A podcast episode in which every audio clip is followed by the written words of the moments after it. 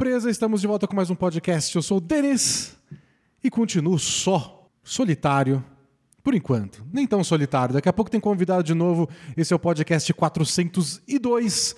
Hoje nosso convidado é o Mesa, parceiro do Firu. Firu conversou comigo semana passada sobre times que mudaram muito. Hoje é o dia do Mesa, segunda parte da Toco TV, da Firmeza Networks, conversar comigo sobre novatos, fazer um balanço dos novatos. Parece um, um bom ano de draft esse. Saint at Holmgren, que era um dos grandes nomes, tanto faz. Banqueiro tá voando, Ben Mattering tá voando. Quem mais? Jalen Williams. Jalen Williams, amigo. Guardem esse nome, porque esse moleque do Oklahoma City Thunder é muito, muito bom. Walker Kessler, vários nomes interessantes e outros nomes aí mais capengas também, ou que começaram mal, pioraram, ou ao contrário, para gente ir discutindo. Bom, mas não agora, daqui a pouco, porque temos jabá para fazer, né? Dois. Primeiro, o carinho do jabá nosso. Nós somos um blog, etc, blá blá blá. Temos assinaturas assim, a bola presa. O Danilo deixou pronto para vocês antes de viajar, vocês assinantes, um áudio post. Ele leu um post dele de 2018 sobre o Luka Doncic, chama Quem tem medo do Luka Doncic. Ele postou lá, um mês depois que o Doncic estreou na NBA só para mostrar do tipo, ó, deu certo, porque ele foi a terceira escolha do draft, não a primeira. E ele leu esse texto e depois a gente fez uma pequena discussão para ver o que, que a gente tem para interpretar tantos anos depois.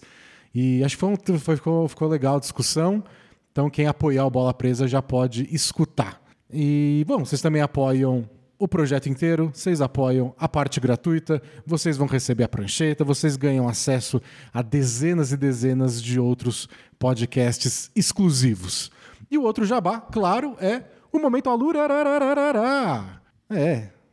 Fazer o quê? Tem que ser duas semanas seguidas agora com, com o Momento Alura na introdução, porque eu não vou obrigar o coitado do Mesa a vir aqui do meu lado, ficar ouvindo eu gritar Momento Alura.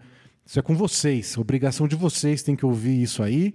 E tem que ir lá no alura.com.br barra promoção, barra bola presa, para conferir todos os cursos que eles têm lá para tentar aí, quiçá, catapultar sua carreira. É hora de você ser um novato em alguma coisa. Só o banqueiro vai ser novato nas coisas? Começa do zero, é bonitinho. Uma história de emoção, superação. Você não sabe o que fazer com a sua carreira? Por que não? Tenta uma coisa nova. Programação, marketing, administração, tem um monte de cursos relacionados a essas coisas lá na Alura. Entra no nosso link, tem desconto garantido, tem os caminhos que você pode fazer para segundo as sugestões da Lura. Então quero seguir essa carreira desse tipo, o que eu deveria fazer? Eles mostram os cursos que você pode perseguir por lá. Beleza? Então vamos para a nossa conversa com o Mesa. A gente, se você está com saudade do Danilo, sábado estaremos aqui no League Pass para transmitir, acho que é Knicks e Nuggets. Se não for, você aparece aqui e, te, e vê outro jogo. Mas assina lá o League Pass, a gente vai estar tá comentando, o Danilo vai comentar lá diretamente do seu hotel em Nova York e bora para a conversa com o Mesa?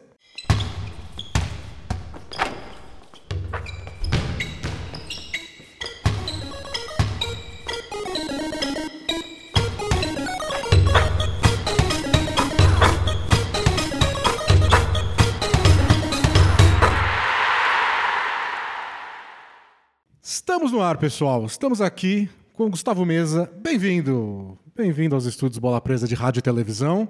Depois do Firu, faltava você. Eu, eu confesso que eu fiquei. Eu, eu, tinha ficado um pouco, pô. Chamaram só o Firu.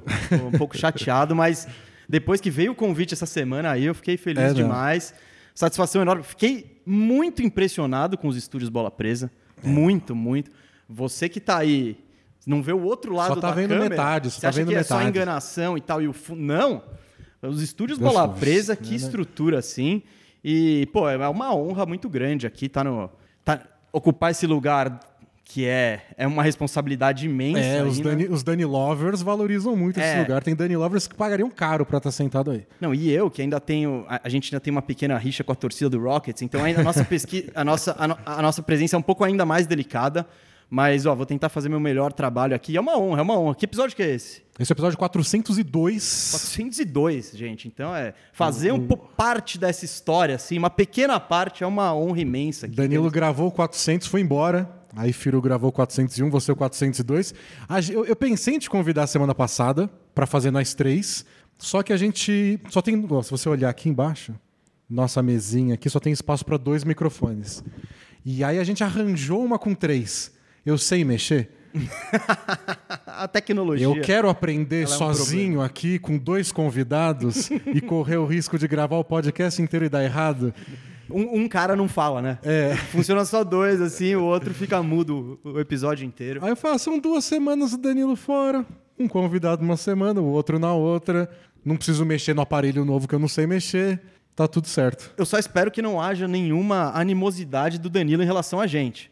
Porque você foi lá no estúdio, aí agora a gente vem aqui, Danilo não tá. Não, agora tem que ter uma pressão pro Danilo lá gravar com vocês. O convite está sendo feito agora. Danilo em Nova York, né? não sei se ele vai estar tá acompanhando, mas precisa agora ir lá na, no, no, na, no Toco TV Studios.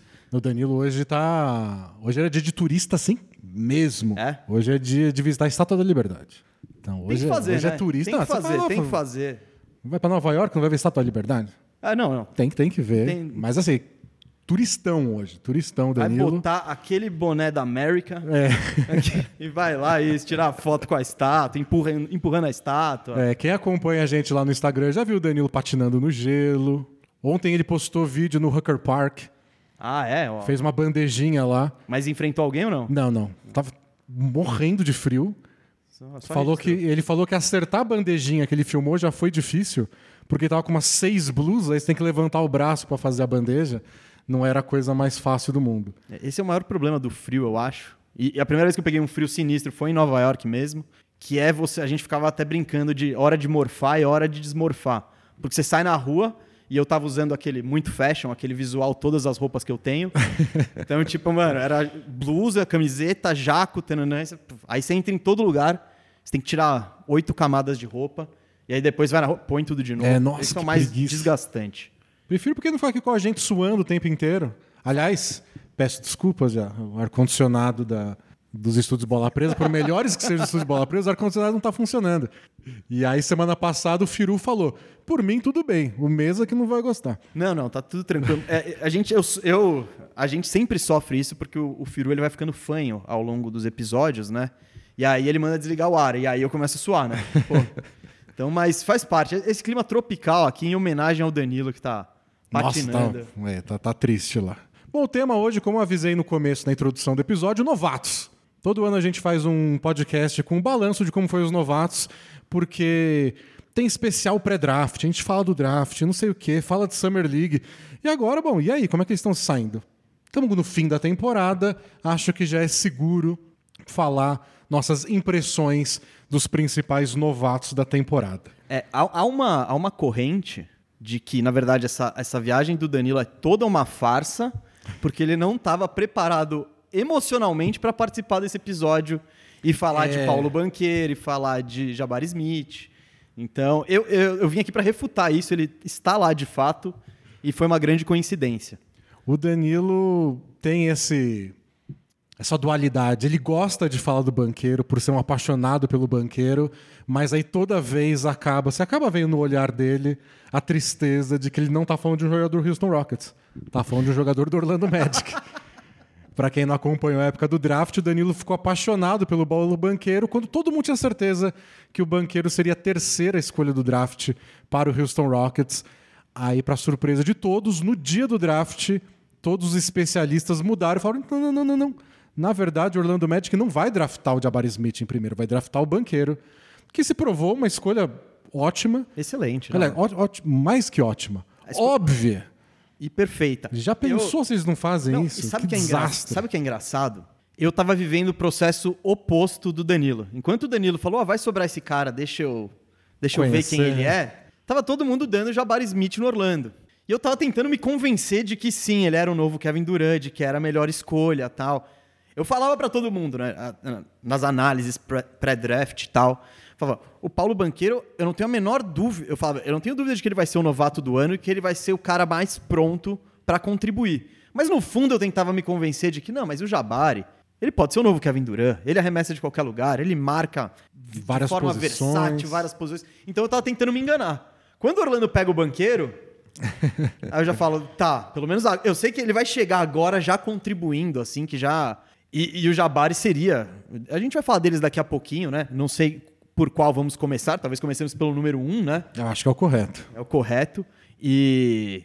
E aí eu fiquei aliviado. E aí, vendo ele jogar, primeiras impressões em quadra, não demorou muito para eu para eu ficar bem satisfeito e aliviado com a, com a escolha. É, eu acho que no caso do Orlando Magic foi. Não, o Banqueiro parece um jogador mais completo depois dessa primeira temporada que o Jabari Smith. Mas não só isso. Sempre pareceu faltar no Orlando Magic nos últimos. sei lá, todos os anos. que um cara realmente para criar coisas, para ser o cara do time. Não. Até o time que, que tinha uma boa, que tinha uma boa defesa, com o, Vucevic indo para o Star Game. Ah, era o nosso eterno oitavo, oitavo eterno lugar. Oitavo lugar, é. Faltava jogador assim para botar o time nas costas. E esse time estava aí formando, draftou bem ano passado, fez uma boa troca do Vucevic mesmo, trouxe o Wendell Carter. Mas Golaço. quem vai ser o cara desse time? E o Jabari Smith não parecia isso. Não, com certeza não. Esse é, e a gente vai falar disso no Rockets. Eu nem tô. Eu não sei como o Danilo tá em relação à temporada de Jabari Smith. Muita gente tem criticado. Eu ainda não tô. Não, não tô totalmente alarmado, porque era bem o que eu esperava. Em Auburn ele era já um cara que não, não impunha o jogo dele, ele precisava ser envolvido, né? E o, e o banqueiro é, enfim, é, era totalmente diferente. Você via Duke jogando em torno dele, assim. Ele era o cara e ficava muito claro em qualquer partida. É, você falou isso do, do a falta do cestinha. Você quer adivinhar qual que foi o nosso último cara que fez mais de 25 pontos? Nossa, mais de 25? 25. No Orlando não Magic. É, não é nada absurdo, mas 25 pontos. Nossa, eu não lembro do Dwight Howard fazer mais de 25. Não é ele. Então eu chutaria Tracy McGrady? É ele, é ele. Nossa senhora. Desde Tracy McGrady que foi embora, se não me engano, em 2003, 2003 ou 2004, o Orlando não tem um cara que faz 25 pontos. E essa é de fato a grande deficiência do, do elenco nos, bom, nos últimos, desde, desde essa época. É, até quando o time foi para a final da NBA e não tinha um jogador assim. Não, que era um time curioso. Eu, eu, adoro esse time. E é isso, o cara do time era o Dwight Howard, que não era nenhum primor ofensivo, né? Ele era um cara que se impunha ofensivamente pela força e pela explosão. E o Dwight Howard daquela época, pô, quem viu o Dwight Howard nesses últimos anos, não dá para comparar. Era outro jogador. Não, era outra coisa, outra coisa. O Dwight Howard do Orlando era absurdo. Ele foi cinco vezes seguidas o melhor pivô da NBA, ao NBA e tal. Jogador de defesa do ano, várias vezes seguidas. Três também. vezes seguidas. Então é tipo, ele era absurdo. Mas no ataque não é, não é solta a bola nele e vambora. E por isso, um dos meus jogadores mais queridos aqui, eu até fico satisfeito de ter a oportunidade de trazer, é o Turcoglu. Aquele time do Orlando, ele era muito moderno. Ele foi o primeiro time de tipo, que o ala de força era um cara baixo mesmo, que era o Rashard Lewis que espaçava a quadra em torno do pivô, que era o Dwight, que ele era, querendo ou não mesmo pela força, ele era dominante. E era isso, e era todo mundo chutador. Era algo que o Stan Van Gundy, né, que depois ele vacilou na final, mas pegando o, o trabalho global. Vacilou, deu tudo certo na final, aconteceu o que tinha que acontecer. Cara, eu, eu, eu fiquei muito chateado. E, eu, e você rever os jogos, tipo, o Firu, para ele, o Firu, na, na, mente dele de torcedor do Lakers, onde a gente ganha tudo, foi um passeio. Foi um passeio, tipo, não, 4x1, ganhamos fácil. E, cara, não foi fácil. Não foi. Aquela, o aquela cesta dois, do, do Courtney Lee que não entrou. Nossa. Que foi uma prorrogação, a ponte Ainda não sei como não entrou aquela cesta. Passe perfeito do Turcoglu. A gente até criou, acho que foi programa passado. A gente vai, vai designar os, grande, o, os grandes colocadores de bola em jogo como os Turcoglus, em homenagem, que isso ele fazia muito bem, né? E foi isso. Jogo 2 ficou uma bandeja. E o jogo 4 foi foi aquela loucura, aquela cesta do Derek Fisher no final. o Jamir foi... Nelson em quadra. Na verdade, o que, que rolou? O Dwight Howard com dois lances livres para botar duas posses de bola, não faz, né? E aí, no ataque seguinte, fundo, eles estão no fundo da quadra, né? Então o Orlando tá três pontos na frente, fundo da quadra, o Derek Fisher tem 10 segundos, ele cruza a quadra inteira, para na linha de três, porque o Jamir Nelson tá inexplicavelmente marcando ele dois passos para dentro e acerta a bola de três que manda para é, prorrogação. Não é nem faz, não fazer falta. É uma estratégia. É uma estratégia. Alguns técnicos não gostam. É arriscado porque você pode fazer a falta durante o ato do arremesso. Agora, dar o passo para trás para dar o espaço para o arremesso, aí já é outra história. E o maior erro não é do Jamir Nelson, é de quem coloca o Jamir Nelson em quadra.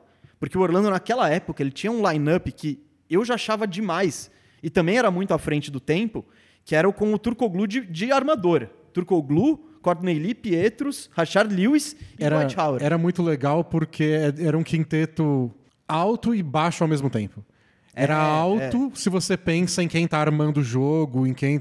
Mas é baixo considerando o que você falou. O ala de força era o Rashard Lewis. É, então, e o que fazia desse time ser muito muito dinâmico, né? De você, de você poder. Naquela época não se trocava tanto a marcação como hoje e tal. Mas foi engraçado que o Orlando tinha. E naquela posse de bola, eu na época ali, 2009, eu tava com 22 anos ainda, um jovem quase jornalista. E naquela época eu já fiquei puto, primeiro, que como que você põe o Jamir Nelson em quadra quando você tem um lineup bom para isso, né? E com todas as cagadas do, do Jamir ele fazendo. Eu, o Jamir Nelson é o jogador que mais me irritou na história. Mais irritou? Mais, mais, mais, mais. O, e o Turcoglu é, é, É, ele é, talvez seja o sexto homem dos meus jogadores favoritos de todos os tempos. Aquele, aquele, os playoffs do Turco Glu naquele ano foram espetaculares. Foram. Ele, ele ficou ofuscado. Imagina se ele é campeão. Ele, no jogo contra o Boston, jogo 7, se não me engano, ele faz um triplo-duplo pra fechar. Tem um jogo que é uma bola, acho que é o jogo 2 contra Cleveland, que o LeBron acerta uma das bolas mais famosas da carreira dele e ganha o jogo. Que arremesso do meio da quadra, quase no meio da quadra, é. de três, muito, faltando, faltava um segundo no Ah. máximo. Ele pega, arremessa e ganha o jogo. Era pro, era pro Orlando abrir 2 a 0 na série. Isso, com os isso. dois primeiros jogos em Cleveland. Não, o Orlando tinha o número daquele Cleveland, com certeza, assim. E, e um lance do Turcoglu ficou ofuscado que ele meteu a bola clutch logo antes do LeBron. E ninguém lembra desse lance também. Então, ah, sempre tem as- as- os arremessos esquecidos. É, é. Que Tem, tem um jogo, um, um Pacers e Magic, acho que em 95. Não sei se você lembra. de- Mano, é um jogo que muda, acho que quatro ou cinco vezes de liderança nos últimos 15 segundos. É uma doideira, assim. E tem um arremesso do Penny Hardaway que é assim, ele ficou ofuscado pelo do Rick Smith, que é o da, Tem da um. vitória. Estamos com a camiseta do Yao Ming aqui no fundo, o herói do Danilo. Tem um arremesso famoso dele contra o Blazers, né? Que se não me engano é antes daquele arremesso do Brandon Roy. Que o Brandon Ah. Roy ganha no último segundo, com um arremesso igual que o Lillard faz depois, também num Blazers e Rockets. E tipo, um arremesso super difícil do Yao Ming girando a um segundo do fim. Ninguém lembra. É verdade. Dane-se. É verdade. que o Brandon Roy faz história depois. Então, tem um- uma galeria aí de arremessos esquecidos. Mas eu achei que seria legal também se lembrar desse Orlando Magic, porque na época do draft, não, não só eu pensei nisso, mas tinha gente comentando sobre isso, sobre o Jabari Smith Jr. ter um quesinho também de Rashard Lewis.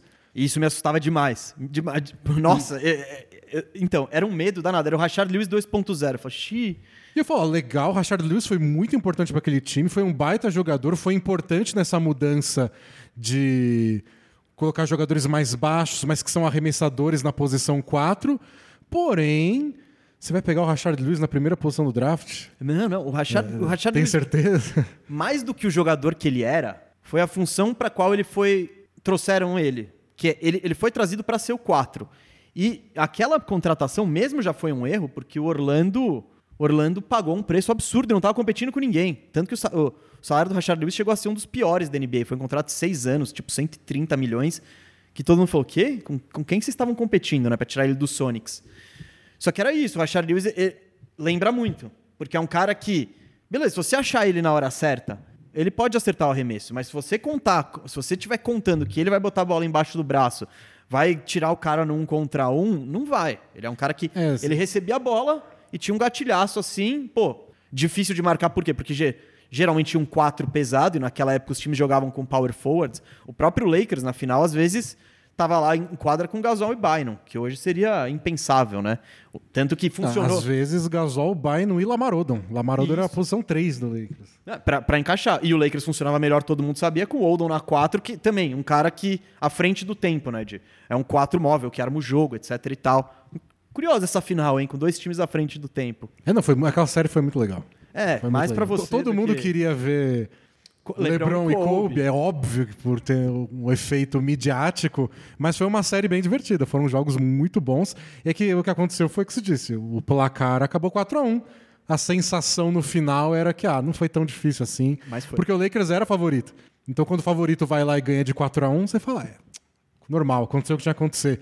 Foi sofrido, foi bem Então, sofrido. os dois grandes títulos da história do Orlando Magic são, primeiro, evitar a final Kobe LeBron. O mundo não viu isso por causa do Orlando Magic. Então, vamos dizer isso. E o segundo é a única derrota do Michael Jordan em playoffs depois de que ele é campeão a primeira vez, pro resto da vida, é pro Orlando É, Magic. só, só o Orlando Magic conseguiu. Então é isso, em cima do. Então são. Torcer. Bom, a gente é corintiano no futebol, né? Sim. Então é, é outra perspectiva. Então é, eu gosto de no, no basquete torcer pro time menor que você vê o que são saborear as Você pequenas valoriza as pequenas Nossa, coisas, né? A série contra o LeBron lá, pô, foi a série de playoff que eu mais curti na vida, assim. Ver o, o, o Cavs melhor time, etc e tal. Melhor campanha da NBA e o Orlando destruindo, assim, porque não. a- essa série não tem nada de sorte. Eles podiam jogar uma, uma série melhor de 50 que ia dar Orlando do mesmo jeito. Não, essa é, foi 4x1 pro Orlando Magic, né? Essa série. Eu não lembro Acho exatamente o placar. Eu acho que foi, mas. Acho que foi 4x1 e só não foi 4x0 por causa do arremesso do LeBron no jogo 2. O, o Orlando dominou a série inteira, foi impressionante. Era um time muito legal. E o curioso é, nem o Orlando sabia o que ele tinha. Porque no ano seguinte, eles não sacaram por que, que eles chegaram na final e quase foram campeões. Essa versatilidade de time, você ter o Turcoglu, que é um armador de 2 e 8. O que, que eles fazem no ano seguinte? Deixam o Turcoglu embora porque não querem pagar ele e pegam o Vince Carter para assumir o papel. Acabou o time. Acabou, era- virou um Acabou. time padrão, virou um time Padrão. normal. Você começou a depender mais do Jamir Nelson, Nossa, já e, que o Turcoglu não era mais o criador de jogadas. Não. E o Vince Carter não é criador de jogadas. Vi- vi- Não aquela altura da vida. também. É, que, e ele ainda jogou 12 anos depois daquilo. Mas, enfim, eu, é complicado ser torcedor do Orlando Magic por essas e outras, mas pelo menos, voltando, falando da atualidade, eu confio mais na galera que tá tomando as decisões hoje, Não, o que Magic... é o John, o John Hammond e o Jeff Weltman, que é a galera que draftou o Yannis. Eles estão com isso no currículo aí, o John Hammond, então, Não, eles estão acertando. Em cheio. A troca do Vucevic foi perfeita. golaço. Draftar o Franz Wagner, impecável. Posso fazer uma pergunta, já que, Hum. tamo, já que estamos aqui? Você acha que foi um erro o Golden State Warriors passar o Franz Wagner para pegar o Kuminga? Ou você ainda está no barco do. Não, o Kuminga vai ser um. Eu acho que o Kuminga vai ser. Acho que o Kuminga tá jogando bem. Ele teve uma- um começo de temporada esquisito, mas tá jogando bem. Eu acho que o Warriors não vai se arrepender de pegar o Kuminga. Assim, é um bom jogador, vai dar certo, vai fazer parte do Warriors. Mas se eles pudessem voltar no tempo, acho que eles pegariam o Franz Wagner. Não, o Firu, não, o Firu continuaria pegando o Kuminga. E eu, e eu, na hora, eu falei, cara, que erro. E, e vem, depois que eu. E ainda mais, vendo o Franz Wagner jogar, falo, que erro maior ainda.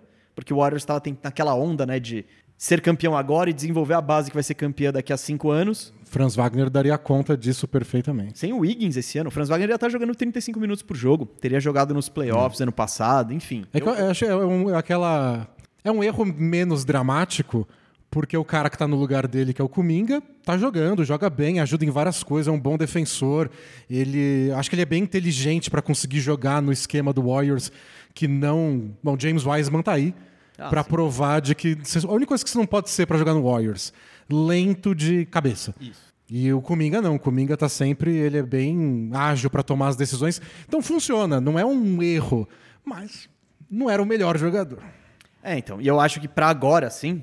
Eu, eu até brinquei, né? Faz muito tempo que estamos passando o pano pro Warriors e chegou a hora de parar. Porque tem o Wiseman antes do Lamelo Ball, que é um cara que eu ficaria intrigadíssimo de ver ele no Golden State Warriors, porque ele, ele distribui o jogo como ninguém imagina.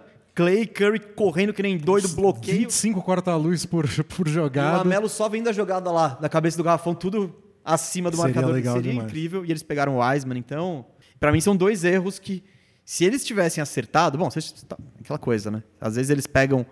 Eles pegam o Lamelo não teriam a chance de pegar o Kuminga ou o Franz Wagner na posição seguinte. Mas são duas escolhas aí que, enfim, poderiam ter deixado a franquia numa situação muito mais confortável. E, foram campeões aí. e Exato, foram exato. campeões. É, eu é- fiz lobby no passado pra eles pegarem o Sabonis, que tava facinho. Eu falei, mano, dá o Wiseman, dá o Kuminga, dá um... pega o Sabonis. Pega o Sabonis, vocês vão ser campeões agora e nos próximos três anos. Ah, não precisa, a gente é campeão assim mesmo. Mas tá- agora tá penando. Agora tá sofrendo. É, então. Mas voltando pro, pro Jabari Smith. Só, só aquela curvinha de. Aquela de- curvinha pra falar do da clássicos recente do Orlando, Magic. Magic. Mas eu, eu acho que tudo isso que a gente falou da comparação dele com o Rashard Lewis e etc., a gente tá vendo no Houston Rockets. E todo o receio que você tinha dele não ser criador de jogada no, no basquete universitário. O Rockets é uma confusão. O Rockets é uma várzea. E aí eu acho que a gente fica. Tipo, eu tô frustrado com algumas coisas. Tipo, Jabari Smith, eu tô aqui com, com a lista dos, com as estatísticas, estatísticas dos novatos. Ele é o quinto cestinho entre os novatos. 12,4 pontos por jogo. Não tá ruim. Agora, 40% de aproveitamento de arremesso e 31% de aproveitamento de três pontos eu esperava mais do, do Jabari Smith Jr. nessa parte de ser um bom arremessador. Você não é comparado com o Kevin Durant na época do draft? Eu sei que você todo, sempre, todo ano tem um Kevin Durant no draft e é sempre um exagero. Mas botam o nome do Kevin Durant na mesma frase que o seu nome, você vai lá e acerta 31% de bola de 3. É frustrante. Mas o Rockets não ajuda, né? Então, é, aqui ó, Danilo, tá tudo bem. Tá tudo bem. O que, que, eu, quero, o que eu quero dizer? Eu esperava exatamente isso do, do Jabari Smith, porque ele entrou no time mais. o time menos time da NBA. O, o Houston Rockets parece um, um elenco de rachão. Parece que juntaram aqueles caras lá, distribuíram os coletes e eles foram jogar. Eles cruzam a quadra, cada um pega e faz seu arremesso. Ninguém está criando nada para ninguém. E se a gente viu ele sendo um pouco omisso em Auburn, né? O Jabari Smith. Pô, e no Houston, que ele tá com o Jalen Green e o Kevin Porter Jr. armando o jogo para ele. Essa bola não vai chegar. Armando com então, todas armando, as né? aspas do mundo. Exato. Então não, não, não, essa bola dificilmente vai chegar nele, dificilmente vai ser trabalhada uma jogada que vai botar ele em condições de criar alguma coisa. E aí aquela coisa, a bola cai na mão dele, pô, deixa eu... Opa, finalmente caiu, deixa eu arremessar. Que, né? Quando eu vou receber de novo? Né? Exato, eu não sei quando ela volta. Então, esses números de temporada do Jabari Smith, de fato, são decepcionantes, embora até um pouco esperados. Né? Eu gostaria muito, ele, o cara é o, é o pique número 3 do draft, ele poderia muito bem, de fato, chegar e se impor e, e, e desempenhar melhor. Entendo também que não faça isso porque ele já não era esse jogador, né? Porém, esses números de, da temporada regular são ruins. Mas os últimos 10 jogos tem um sinal de, de melhora. Assim. Se for ver o Jabari Smith, ele tá. Ele salta a média dele de 12,4 para 14,6. Os rebotes quase a mesma coisa, 7,6. Assistência quase a mesma coisa. A questão é o aproveitamento. 47% de quadra, 36% de 3, 76% do lance livre. Bem melhor. Se ele tivesse com esse aproveitamento a temporada inteira, ia estar tá todo mundo elogiando ele demais, assim. Eu acho que dá para ver, é, dá para ver que ele, ele tem um potencial e é natural acho que quase todos os caras de quem a gente vai falar aqui tiveram um progresso durante a temporada. É natural o novato ir evoluindo dentro da própria temporada e no ano seguinte, etc e tal. Estamos falando de caras, esses mais hypados, de 19, 20 anos, né? É, e, e às vezes a gente começa a se empolgar muito na, e nas discussões de quem vai ganhar o prêmio, quem vai ser o novato do ano, quem não sei o quê. E às vezes quem ganha destaque nisso são os caras tipo banqueiro. Que no dia a primeira semana tá lá jogando um absurdo. Isso. O banqueiro tá com média de 20 pontos por jogo. Eu achei que tá com média de 20 pontos por jogo desde que começou o ano. O ano inteiro. É. E aí chama mais a atenção. Mas é importante lembrar que não é sempre assim. Às vezes os caras desenvolvem no meio da temporada e para um time que nem o Houston Rockets, que sabe que não vai ganhar porcaria nenhuma e tá lá entre os piores, o importante é ver o desenvolvimento. Que foi uma preocupação no ano passado, né? O Jalen Green demorou, demorou. Aí nas últimas semanas ele teve uns jogos absurdos e deu uma respirada. Mas o que eles precisam é ver o Jabari Smith Jr. melhorando. E realmente tá. Mas assim, não foi uma temporada dos sonhos. Não, não, não. Eu só acho concordo, que. Concordo, isso eu concordo. Só acho que eu, eu me preocuparia mais um, se eu fosse o Houston Rockets em perceber que tipo de jogador ele é. E falar, ó, a gente não pode passar mais uma temporada com Kevin Porter Jr. armando o nosso time. Mas isso eu tô falando faz tempo. Gente, Kevin Porter Jr. lá no Firmeza Redonda, lá na Toco TV, é um assunto. É um assunto recorrente que o Firo sempre gostou e eu sempre fui contra, tipo. É, eu já perdi a esperança. Ele é um cara que é isso. É, na NBA, vou dizer, vai, é fácil você acumular números.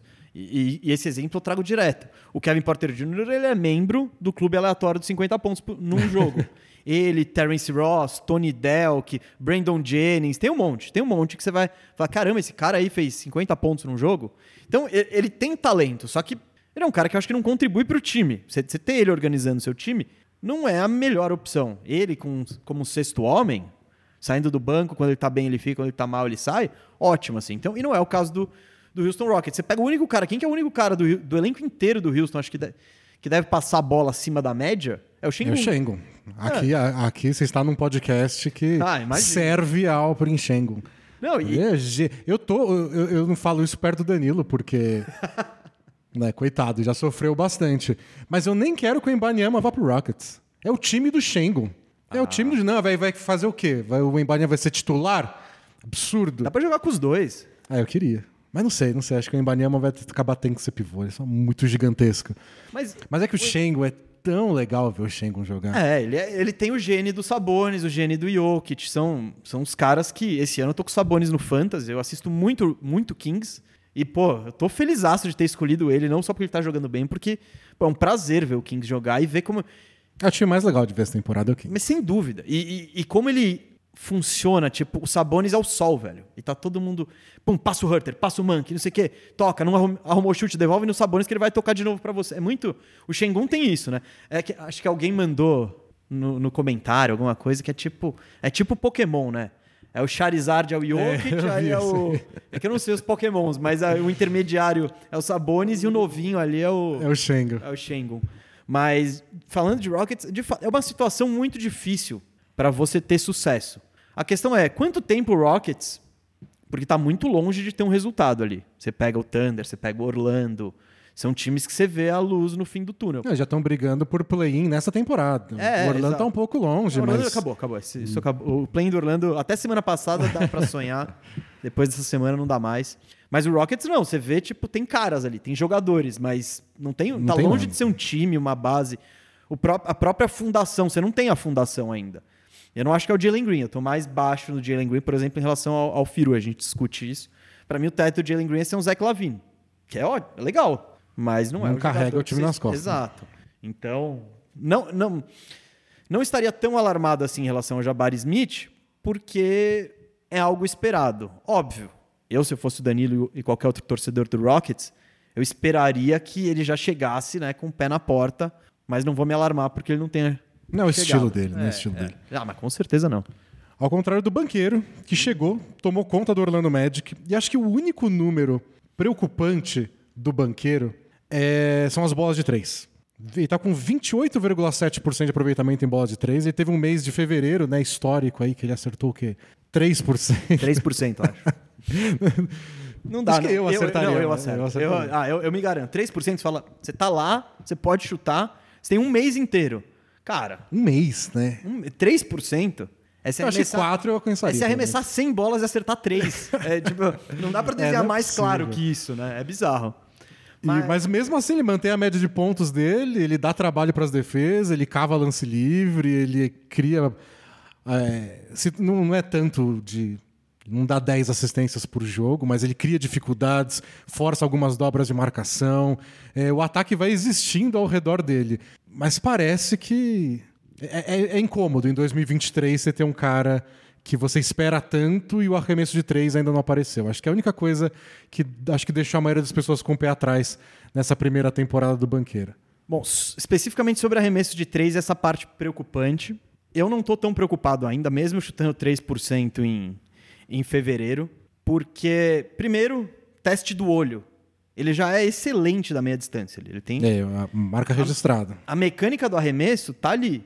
Eu acho que com treino e com. E, e, sabe? O cara tem 19 para 20 anos. Com o treino, isso naturalmente vem. Fui, fui fazer, uns, fui fazer um estudo para ver o quão, quão bem Paulo Banqueiro está. E se for especificamente aproveitamento de três, né?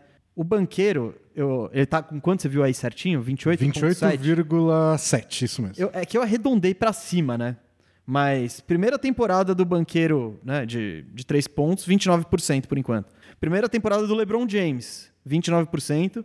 Primeira temporada de Kevin Durant, 29% de 3 pontos. Então, então o Jabari Smith está melhor que o Kevin Durant novato. Ah, é, é que tem outros dados aí que também, né, que põem o Jabari Smith um pouco abaixo na discussão. Então, isso particularmente não me preocupa. E todo o resto me anima muito. Claro, ele dominando a bola de três, cara, virou um cestinha completo. Não, não, você não para ele mais. Ele dribla, infiltra, acaba falta. Isso, aí não tem o que fazer. Isso que você falou dos, dos 20 pontos, não, esse dado eu não peguei. Eu, eu tô de cabeça, acho, que eu vi na transmissão. Se não me engano, são 35 jogos acima de 20 pontos, que já é uma marca animal ali. Não sei se é recorde ou de, de time. Mas enfim, 35 jogos da temporada. Ele fez mais que 20 pontos e ele pisou na NBA fazendo esses 20 pontos e tá desde então se segurando, né? Tá no 20.1, vamos ver se cai e tal. Como jogador, eu gosto, o que eu gosto do banqueiro é um negócio que me impressionou também com o Luca. E eu vou explicar. Calma, gente, calma. Não, o, o ufanismo não vai chegar a esse ponto.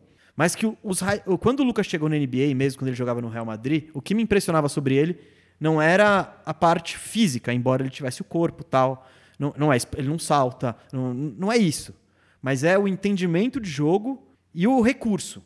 O Luca, cara, daquele jeito, meio cheinho, pesado, mal sai do chão, mas o cara gira para cá, gira para lá, faz fake, arremessa de fora, sabe? Tem um repertório muito grande. E o banqueiro, mesmo com toda a irregularidade que tem o novato, mesmo com, enfim, com decisões é, no ataque, muitas vezes ele toma decisão errada e faz turnover e tal, mas ele você vê o recurso dele. Ele não é aquele novato que vai e pula por cima de todo mundo em terra. E na posição dele isso é muito comum, né? Um cara que é um ala de força de 2 e 8, sei lá. É muito comum. Mas ele não. Você vê, a maior parte dele é o quê? É o jogo de meia distância, é giro, finta, post-up, finta. Então, tem muito recurso e isso eu gosto demais, porque ele vai ficar ainda mais forte. Ele vai ficar ainda mais habilidoso. Ele vai melhorar o arremesso, provavelmente. É o que, é o que costuma acontecer, né? O novato geralmente chuta sua, seu pior aproveitamento quando chega na liga.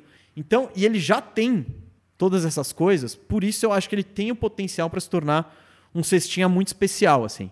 E o que mais me. E o que eu mais gosto, a, a, estatística dele nessa temporada que eu mais gosto, gosto muito dos 20 pontos por jogo. Até fiz um levantamento de quem são os novatos que fizeram 20 pontos por jogo recentemente, mas é sete lances livres e meio por é, jogo. Eu ia falar disso. Sete, isso, essa é a é sexta fácil. É muita coisa, é isso. muita coisa. É disparado melhor entre os novatos, disparado. Disparado. E pegando historicamente aqui, fiz, fiz, pequeno, fiz um pequeno levantamento aqui de 2010 para cá. Só, ó, e, e, voltando ainda, porque eu busquei o do LeBron e o do Duran, os dois chutavam abaixo de 6. 5.6 o Duran e 5.8 o LeBron lances livres. O banqueiro já tá com 7.5, é. Quem cobrou mais lances livres que o, o banqueiro por jogo desde de 2010 para cá. Tem dois caras. Quer, quer, quer, fazer o teste? Nossa, não Novatos. sei. Sem ideia. Sem, sem, tem dois. O Zion. O Zion ah, é o Zion. Não, 7.4. Nossa, o Zion não. Nossa, eu ia cravar que era o Zion agora não, só. O Zion, óbvio, é, é, uma amostragem pequena do Zion. Ele jogou acho que 25 jogos.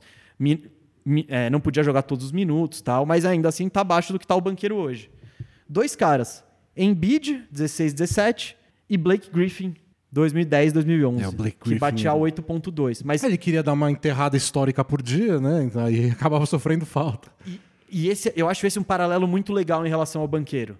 Porque o Blake Griffin, sim, ele tinha o fundamento, mas o carro-chefe dele era o físico, era explosão tal. O banqueiro eu já acho o contrário. Ele tem o físico. Ele tem o, ele, mas ele, vai ele é forte, técnica. mas a técnica ainda assim é o que sobressai, sobressai mais. Então eu tô tô bem empolgado aí com a possibilidade da gente, quem sabe, voltar a ter um cara que faz 25 pontos por jogo. Aí. Ah, eu acho que vai rolar. Capaz temporada que vem já o banqueiro meter 25 pontos por jogo. Eu tava vendo aqui o segundo novato líder em lances livres cobrados é o Ben Mathurin, do Pacers, arremessa 5,8 lances livres por jogo, que é um bom número também, até porque ele joga 6 minutos a menos que o banqueiro em média. E depois vem o Jaden Ivey é, arremessando 4,8 lances livres por jogo e aí acabou. O resto é tudo 2,5 para baixo. É bizarro, né? É, ele tem três vezes mais que o quinto colocado na é, lista. Fácil, tranquilamente. Então, esse, esse atributo é algo que, que, cara, que me anima muito. Porque que nem. O, falando de outros caras, você pega o Tatum. Para mim, o, a maior falha no jogo dele era essa dificuldade de bater lance livre. É, esse ano ele saltou. E deve estar tá batendo tipo igual o banqueiro também. Não é nem que ele, ele deu o salto, a gente está elogiando, ele deve estar tá mais ou menos nesse, nesse patamar é onde o Jimmy Butler vive. Chega nos playoffs, cara, ou, ou, qualquer jogo equilibrado da temporada regular, que o Jimmy Butler chega nos seis minutos finais e fala, tá bom. Agora eu vou jogar. Agora, agora é minha vez. Você vê ele indo para a linha do lance livre toda hora. Então, é a cesta mais fácil da NBA. O banqueiro acerta 75%, sabe? Então, não, você não quer fazer falta nele. Essa capacidade aí, então, tipo, eu acho que ele já está num patamar muito. Eu não sei se quer. Quer que eu fale do levantamento dos 20 pontos para mostrar que isso é relevante também? Claro. Ah, então já vou, já vou trazer para a gente. Coloca aí. Porque eu peguei os números do banqueiro e, de fato, gente, é muito mais fácil você, você fazer pontos hoje do que na época do LeBron e do Duran. Mas eu, eu peguei. Essa a galera tá fazendo 70, 170 pontos por jogo? Isso, isso. É mais fácil. Então tá, vamos. E, de novo, não estou falando que o banqueiro vai ser o Duran e vai ser o LeBron novamente, mas você pega a média do banqueiro essa temporada, 20 pontos, 6 rebotes, 3.6 assistências. Você pega a média do LeBron, de novato, 20 pontos, 5.5 rebotes, 6 assistências. Duran, 20 pontos, 4.4 rebotes, 2.4 assistências. Aproveitamentos. Olha os...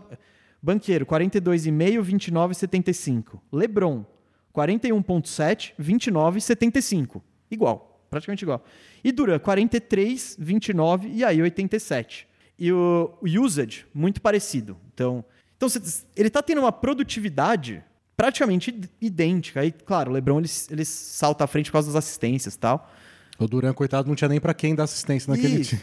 Então, então, tudo, gente, épocas diferentes e tal, mas se você for ver o usage é parecido, o aproveitamento é parecido, então isso é bem relevante. Eu acho que é, é, é, um, é um sinal. É, tipo, não, é, não, é, determinante de que ele vai ter uma carreira igual desses caras, não, não. mas é um ótimo sinal. Pelo Esse contrário, é ponto, né? eu, eu, acho que ele vai ficar abaixo desses caras. Eu, seria uma é, surpresa né, muito grande se ele passasse um Duran na vida. Não vou nem falar do Lebron. Mas tá aí. Tá aí. Você pega todos os jogadores que surgirem na NBA pro resto da, do, dos tempos e fala que ele não vai chegar no nível do Duran e do LeBron, você vai acertar 99,9%. Então é uma 9, aposta. 9,99999%. É... Aí uma vez vai surgir um cara daqui sei lá quantos anos. Um Luca, que você vai falar errei, e é. Errei com esse, beleza, acertei todos os outros. Não. Então, mas é só para mostrar que não é fácil o que ele tá fazendo. Exato, exato. Então tem isso. E também, bom, ah, mas esses caras jogaram há muito tempo, blá, blá, blá. Fui ver quem fez pelo menos 20 pontos de 2010 para cá. Né? Então já são 13 anos aí. De amostragem 14, contando 2010, é, 14. Zion, 22,5, né? Chutando 58%. O Zion ele é, ele é, ele é diferente. Né? É uma aberraçãozinha. É uma aberraçãozinha. O Luca, 21,2, com aproveitamento igual do banqueiro. Então, não é tão dif diferença tão grande. Spider, Aí ah, um usage maior, né? O Luca e o Spider têm dois dos maiores usages da história para novato. O banqueiro é o 18 em usage na história de novatos. Embiid, então Spider 20,5 em 2017 18. Embiid 20.2 e Blake Griffin 22.5. Então o Trey Young não passou nessa nota, o Ja não passou nessa nota, o, o, enfim, o Cade Cunningham. Pode pensar todos os outros Anthony Edwards. Então tem uma galera que não muito que boa. Que começou bem. Que, Alguns que ganharam o prêmio de novato é. de ano, etc. Damian Lillard não chegou a 20 pontos. Então é. Enfim, é. Que eu, eu fui fazer esse levantamento histórico para dizer que, cara, não é qualquer coisa o que o Paulo Banqueiro está fazendo. É, não, o Orlando Magic não é um time totalmente horrível que vai dar, sabe? Vai, banqueiro, eu, faz o que você quiser. Não, ele joga dentro de um esquema. Então não é só post-up no banqueiro e vai lá buscar o prêmio de novato no ano. Não, o Magic, às vezes, até uma. Você fica até sentindo falta do banqueiro ser mais né, ativo agressivo. no jogo, mais agressivo, da parada rolar mais em torno dele. E não, o time tem uma estrutura. É, não, porque o Fultz está jogando bem desde que ele, que ele entrou no time. Tem o Franz Wagner, né, que a gente acabou de falar, que é um bom jogador e que funciona assim, né? Com a bola na mão, atacando a cesta. Então, e tem os outros armadores, né? Tem o Cole Anthony, tem o, Jalen Suggs. Você tem outros jogadores para dividir essas funções com o banqueiro, então dá até para imaginar que ele poderia estar tá liberando os 25 pontos por jogo se ele tivesse num Houston Rockets da vida. Exatamente. Tipo, fala, vai, vai buscar esse prêmio, vamos fazer recorde, vamos, é, vamos fazer recorde, vamos fazer recorde. Então, e não é. O Orlando, por incrível, ele, ele tá tentando ganhar, não vai conseguir, acabou, acho. Depois de quatro derrotas seguidas em jogos, ah, não, acho que foram, foram quatro derrotas em cinco jogos, mas jogos vencíveis Aí acho que agora. Deu uma desanimada. Deu uma desanimada. Né? Não, perdeu pro Spurs ontem. Ontem, né? Porque a gente tá gravando um dia antes, né? Terça, perdeu pro Spurs terça-feira aí. É, perder pro Spurs é sempre. É que tem é, três times que estão se esforçando para perder, né? Rockets, Spurs e Pistons. Pistons, é. Você perde para qualquer um deles, é, é desanimador. Mas se você tem ambição, você deveria ser eliminado na hora, né? Mas tudo bem. Não vou cobrar essa mudança de regra. Essa hoje. regra. A regra tipo bônus round. Você não pode perder pro. O time chegou nos últimos sei lá, nos últimos 10 jogos e tá com aproveitamento de 20%, você não pode perder para é, eles. Tipo o Pacers, né, que perdeu pro Pistons. E o Pistons botou, tipo, reserva e não, foi um desastre. É que o Pacers também tava com o time ah, B deles. Sem né? o Halliburton é, já é o time B. É, é. Tipo, não, não, não, não tem tantas pretensões. Bom, do, no top 3 do draft, o outro nome seria o Chet Holmgren. Ele se machucou antes da temporada começar, então nem conta. Porém, já que o Chet Holmgren é do Oklahoma City Thunder, acho que a gente pode falar dos novatos do Thunder. Porque olha, com o que o Jalen Williams está jogando, um dos dois Jalen Williams, o bom. O outro é bom Santa também. Clara. É, o, Santa o, Clara ali, né? O Jalen. É, você tem o, o Jailin, então, se você tem for... que chamar de. Eu, aqui eu vou chamar. Tipo, um vai ser Jalen e o outro eu vou chamar de Jailin. Porque é. a pronúncia é errada, mas se diferencia, né? Porque. Os, eu, pra quem não lembra, o Thunder tem dois Jalen Williams.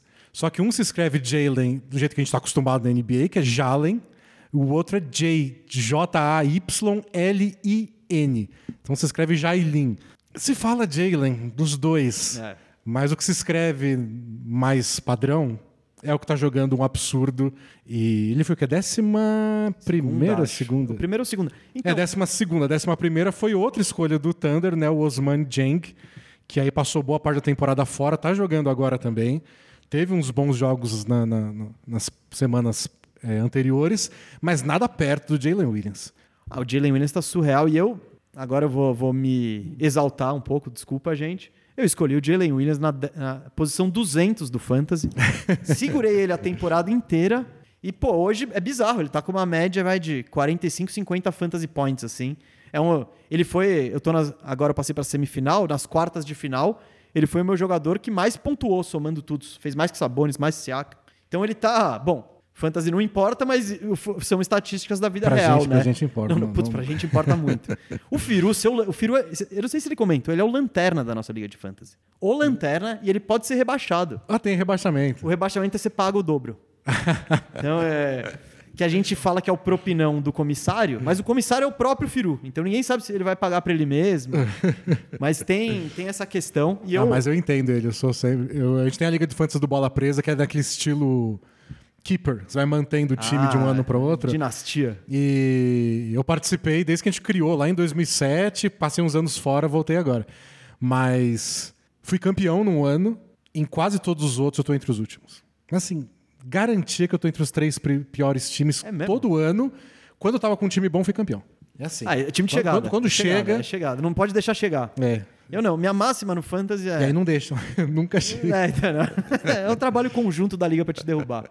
Minha máxima no Itaquera Mosqueteiros, que é o meu time, é todo ano estamos nos playoffs e aí a gente vê. E aí ninguém quer enfrentar a gente, é isso. Não dá para ganhar sempre, mas são já cinco anos de liga e todos os anos Tem que estar tá na briga. Eu sou o único que pegou o playoff todas as vezes. Tem um título, então tá... Ah, tá ótimo. Não, exato, exato. Eu depois ganhei o meu título, relaxei 100%. Ah, a pressão foi embora, tipo, né? É, não. Ninguém pode falar que eu não tenho meu anel de campeão. Exato, exato. Você... Dane-se agora se quem ficar é o último todo Quem ano. é o melhor GM que nunca foi campeão? É, essa... faz. O, é, é, os campeões e depois essa galera tá disputando aí.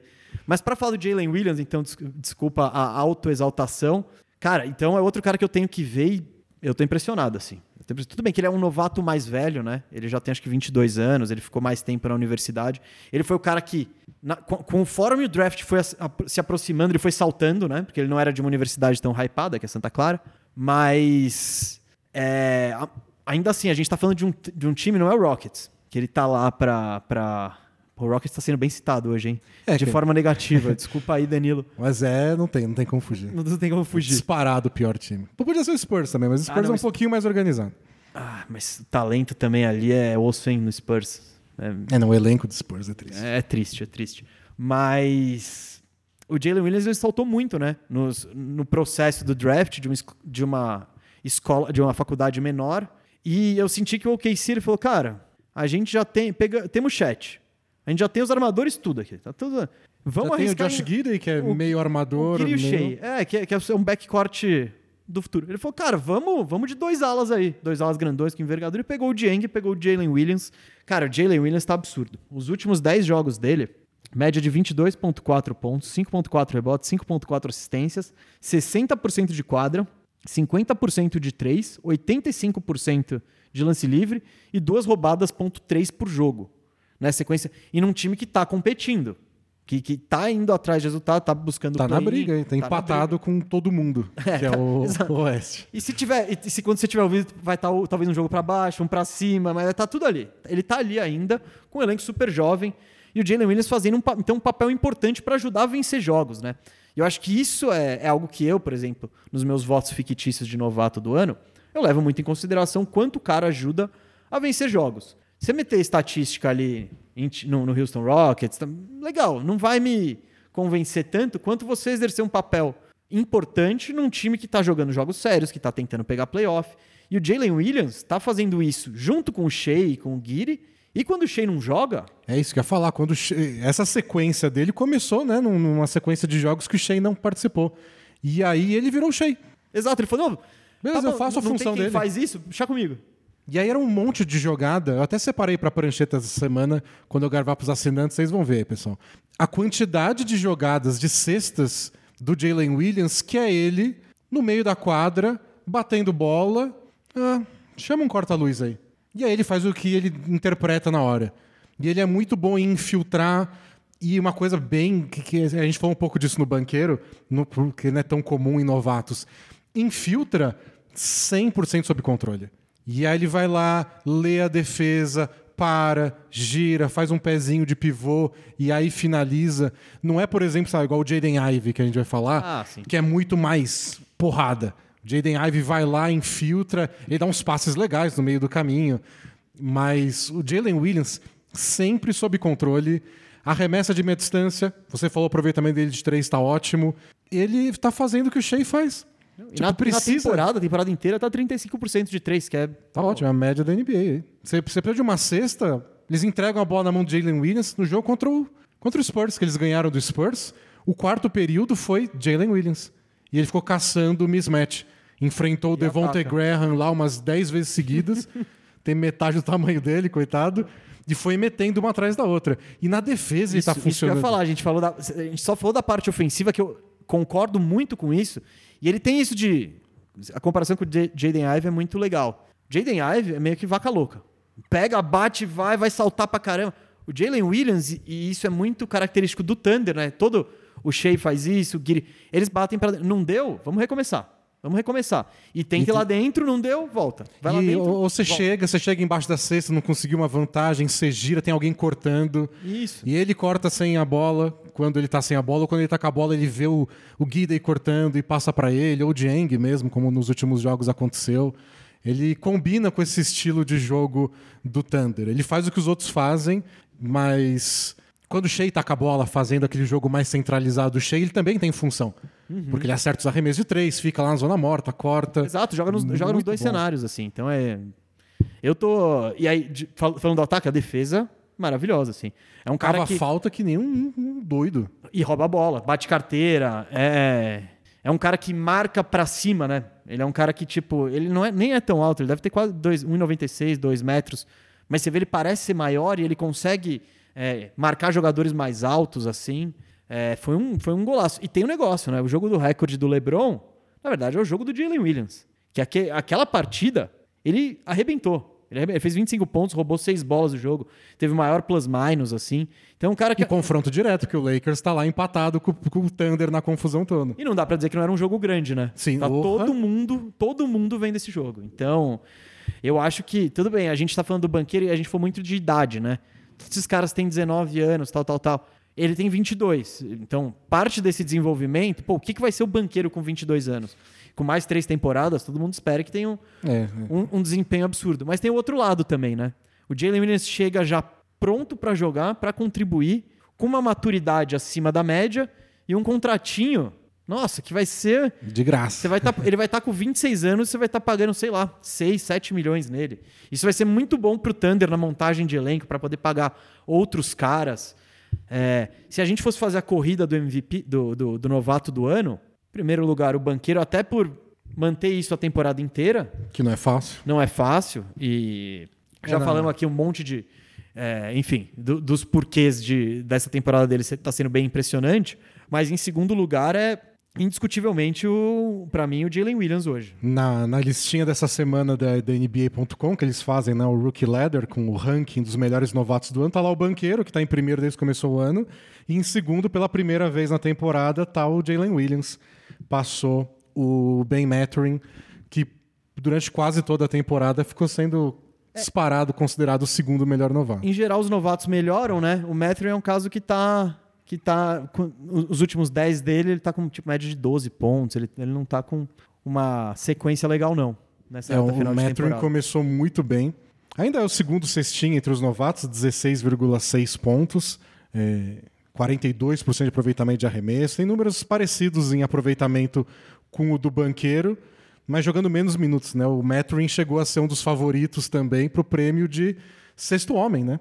porque foi a escolha do Rick Carlisle no Pacers colocar o Mathurin como sexto homem, até jogando pouco tempo dentro das possibilidades ao lado do Tyrese Halliburton, o que parece muito esquisito, né? Porque parece que o futuro do Pacers é esse. É. O que, que vai acontecer? Halliburton, Ben Mathurin, mas foi uma escolha aí que deu certo durante muito tempo da temporada do Pacers. Aí quando o Halliburton deu aquela machucada, passou Não, umas acabou- semanas é- fora. É- Essa machucada do Halliburton serviu pra mostrar o quão incrível é, tá sendo o ano dele. É, porque o nosso Porque, time desandou. olha, olha o que é o Pacers sem o Halliburton, aí você põe ele ali, ele tava acima de 50%. Naquela... Tava em sexto, tava, tava fugindo do play-in com o Halliburton absurdo, uma temporada absurda. O Mathurin, falando um pouco dele, eu acho que também, eu, eu concordo com o Rookie Letter aí que tá na, na- no NBA.com, embora eu seja meio contra esses, essas escadas, porque eu acho que é meio sem sentido, tipo, pô, a escada do MVP, a escada do novato.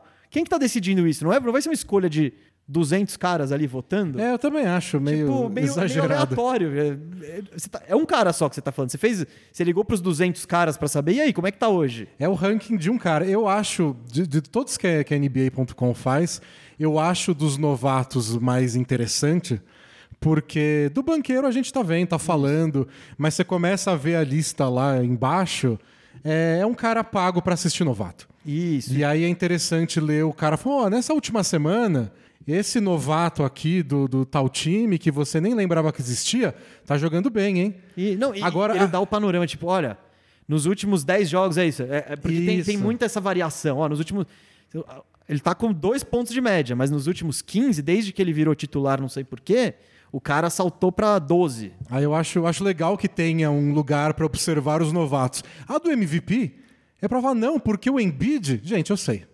Eu tô, eu tô acompanhando, eu sei, eu tô vendo o Jokic aí todo dia. Ah, então o Jokic tá com média de triple-double, né? Ah, Não legal. sabia. É, pô, a gente não para de ver isso, de falar disso, e de ler em todo lugar. E são os jogos que estão É. lá em rede nacional para todo mundo. Ninguém precisa de mais uma coluna na internet falando sobre como foi essa semana do Embiid, do Jokic, do Antetokounmpo, do Tatum. E- não, agora e para falar E do... buscando, e, e, pô, não dá pra botar sempre o mesmo no ano inteiro, tá ligado? Então eles sempre tentam pegar. Não, mas nessa semana, esse cara fez isso. Então agora ele é. Agora- mas não, a semana que vem foi. Então. Mas a, a, a, a do MVP eu não. É, do MVP é não uma faz bobagem. sentido. Uma bobagem. Mas mesmo isso é curioso, né? Porque o cara fala, olha como tá a corrida para os novatos. Aí você fala, tá bom, mas você não conversou com todas as outras pessoas que vão votar nesse. É, não, não é, não é nem pelo prêmio, é pela opinião do cara que escreve. E, não, e pela informação, E pela mais, Do informação. que, mais do que opinião é informação, né? Mas, de novo, falei que. Mas eu tô com o cara até agora. É, eu acho que o Mathurin foi bem. O, o, que, o que me incomodou mais na temporada do Mathurin foi que ele abraçou o papel dele, né? Ele, já que é sexto homem, já que ele entra no time quando o Halliburton não tá, ele fala: agressividade 100%, não vou passar a bola pra ia ninguém. falar, eu gostaria de ver um passe ou outro a mais, viu? É, Então, ele, ele entra no jogo do tipo, agora eu vou matar, eu vou infiltrar, eu vou arremessar. E tem uns dias que ele muda a cara da partida, que ele faz 20 pontos rapidinho e, e impressiona, mas a gente não tá vendo mais. Sim, sim. Que tipo de jogador você pode vir a ser no futuro? Ainda não sabemos. E tudo bem, mas, de novo, só dele contribuir nesse papel de sexto homem para um time que estava acima da expectativa, eu já, eu já dou valor para isso. Queria que ele passasse mais a bola? Queria. Tal. Podia marcar? Podia. Mas, pô, tem valor isso. Tem valor isso. Tem muito valor, E quando né? o Pacers estava bem, também coincidia com a boa fase dele, né? Então, eu acho que eu, eu, eu vejo. Que nem, falando de corrida de MVP e tal, eu vejo mais valor nisso do que no Jaden Ive, por exemplo, que não sei nem se queremos já, já quer saltar ali para Jaden Ive, que é um cara que tá num time, num time horrível, que depois que perdeu o Pe- o Cade Cunningham ainda perdeu qualquer qualquer pretensão na temporada, né? É, perdeu pretensão e perdeu uma parte interessante, né? Que era a gente descobrir como funcionaria o Jaden Ivey ao lado do Cade Se Cunningham. funcionaria, né? É, então. Porque o Jaden Ive, então, eu, eu defendi, eu defendi até o, o Kings pegar o Ive no, no draft. Não porque eu tinha certeza que o encaixe do Murray era melhor, mas eu imaginava que o King, eu não imaginava que o Kings ia estar voando assim desse jeito. Também foi antes da free agency, antes deles fazerem as movimentações, etc e tal. Mas por quê? Não que eu achasse que o Ive fosse melhorar o time. Não que eu gostasse do encaixe com o De'Aaron Fox, de jeito nenhum. Mas porque eu acho que era onde tinha mais potencial, onde tinha mais chance de explodir. E o Ive, ele dá uns flashes disso. O cara, ele tem um tamanho bom para posição, ele é absurdamente explosivo, impulsão absurda, habilidade muito grande. Não sabe tomar decisões ainda e não tem é, não tem constância no arremesso. Né? E, e, de novo, se ele. O potencial é absurdo, mas se ele não desenvolver essas duas coisas, você virou, um sexto, virou o sexto homem. Na, acho, que, acho que foi do meio de janeiro até o fim de fevereiro, foi o melhor pedaço da temporada do Ivy. Não à toa o pedaço onde ele acertou mais arremesso. Abre todo o resto. Abre também, né? muito né? espaço e foi quando ele. Até tem um vídeo nosso também no YouTube sobre isso, sobre o entrosamento que ele desenvolveu com outro novato do, do Pistons, que é o Jalen Duren, o pivô. E muita combinação, todo jogo, duas, três jogadas, que é um pick and roll, vira uma ponte aérea, vira uma infiltração que no fim ele dá o passe para trás, o Duran vem para cravada. É... Quando os dois começaram a se conversar bem, foi agora, agora a gente achou alguma coisa legal aí. E foi o que mais me animou na temporada do Ivy até agora e que mais me animou na temporada do Duran também, que foi uma aposta deles. Só que aí é engraçado, né? Porque como é que fica o Duran agora que o James Wiseman tá lá? Como é que vai ficar o Ivy quando voltar o Cunningham? E... Detroit não tá nem aí. Ele, é, é, é, ótimo. Inclusive chegou um Wiseman lá. Pô, isso tá dando... Põe o Wiseman junto. Vamos é. botar todo mundo. e o não... Bagley. Põe o Bagley. Mundo. Isso. E se bobear, a gente põe o Isaiah Stewart na posição 3. Provoca a gente pra você ver. Então, e aí eu tô só imaginando o draft, se eles ficam em primeiro. Que aí vai ter o Bagley, vai ter o Wiseman, vai ter o Jalen Duran, eu em Banyama, ou se eles ficam em segundo, que vai ter o Ivy, vai ter o Cunningham e o Scott Henderson. Que é muito engraçado, né? A gente fala de coleção de talento, né? Tem que o talento também encaixar. Na fase que tá Detroit, Houston, até mesmo Você pega Orlando, o melhor jogador. Você pega o melhor jogador. Você pega o E depois você vê se encaixa. E aquela coisa, primeiro veio o primeiro pico, em Banyama é nosso, Detroit vai fazer uma vendinha ali, vai montar a barraquinha ali na saída do draft e entregar panfleto. Olha, você já ouviu falar no Wiseman? Oh, já ouviu falar no Bagley? O Isaiah Stewart, uma vez ele brigou com o LeBron, hein? Tipo, é, porque aí é, é o cara dono da posição e depois você vê, né? É a cagada do. É a cagada histórica do Kings. Quando pega o, o, o Bagley antes do Luca, porque já tinha o de Aaron Fox e o encaixe e tal. E... É, não faz nenhum sentido. Então, é, só, sempre... é, só seria muito engraçado. É, é, não, exato, exato. Não, e, e, eu concordo com você. Qualquer uma dessas duas opções, eu não tenho a menor ideia se vai dar certo, se vão coexistir. Porque é, é diferente você pegar um, sei lá, pega o banqueiro e o Franz Wagner, né? Você vê o, o, o mundo onde esses dois caras. Ah, no mundo perfeito é Tatum e Jalen Brown de novo. Isso, dois alas exato. que têm funções parecidas, mas que dá para existir junto. E que vão poder trabalhar a bola e, pô, se tudo der certo, que vão meter a bola de três livre quando tiverem livres e tal. O, o, o Detroit, você não. Você tem o Cade, que um ano legal, que começou muito mal, mas é um cara que eu boto muita fé, particularmente. Eu acho que ele tem um. De novo, esse quê de Luca e de banqueiro lá, que eu falei de da paciência. Eu, Saber eu o que tá fazendo. Eu também acho que ele tem sempre o jogo sob controle, Kate, parece. ele parece que ele chega em qualquer lugar que ele quer da quadra. Sem ter uma puta velocidade, sem ter... mas ele, ele vai, ele chega, ele transita em qualquer lugar do ataque. Precisa meter mais bola. Mas nele eu tô muito alto, claro. Não tô falando de questão física, porque... É, não dá pra saber. Né? Não dá pra saber. Mas, de fato, se ele for um cara que concentra muito a bola na mão, etc e tal, o Ivy também tá parecendo que não vai ser o melhor dos encaixes. Aí você põe um Scoot que também não. Né? É aquele problema bom de ter, mas, o, mas é as peças do, do quebra-cabeça ainda estão confusas. É um problema bom de ter, mas também você não pode enrolar para sempre, né? O cara acaba perdendo valor, o cara não joga. O, o cara pede para ser trocado, exatamente. O custou um Gary Payton. Pô, bichado ou, ainda. Bichado. Gary Payton batido. ou cinco picks de segunda rodada. Escolha qualquer um é. dos dois. Tipo, pô. É, é, o próprio Bagley, que tá no Detroit. Sacramento, não, a gente vai dar a volta por cima, vai dar. Não, é, espera, dois, não, é, não, a gente vai, vai dar espaço para ele, vai valorizar, né? Saiu jogou. por um segundo. É, às vezes é melhor você, se livrar do cara enquanto ele é ainda, um, ainda é um enigma, né? Porque, tipo. Ah, não, escolha de draft é tipo carro, assim. Você tem que trocar no dia do draft. Assim que você escolheu o jogador, que vira. deixa de ser uma possibilidade para virar um ser humano de verdade, já perdeu o valor. Assim, e principalmente quando você está falando lá para frente, tipo, nossa, eu tenho um pique de primeira rodada. Aí chega o dia do draft, é o pique 23. É, aí já não é a mesma coisa. É, aí você pega aquele cara que você viu na temporada, ele tá lá no fundo do seu banco. Quando você recebeu, caramba, recebi esse pique animal, hein, primeira rodada. Tipo, na hora é legal, depois você vai. Depois você vai vendo o que sempre. acontece. E óbvio, tem os casos. O próprio Boston, esse Boston Celtics aqui, ele é formado com piques do, do Brooklyn Nets, né? Então, tem os dois lados, mas a maioria das vezes é isso. É, é o pique vira um. Ah, tá. É porque o time sonha com alguma coisa. Na hora é o que o outro time pegou. Bom, continuando aqui nossos novatos. A gente falou do Kings, né? O Keegan Murray, que é disparadíssimo. A gente tá falando de aproveitamento de bola de três. Na era das bolas de três, não, ninguém tem se destacado muito além do Keegan Murray, que está com quase 41% de aproveitamento nas bolas de três pontos.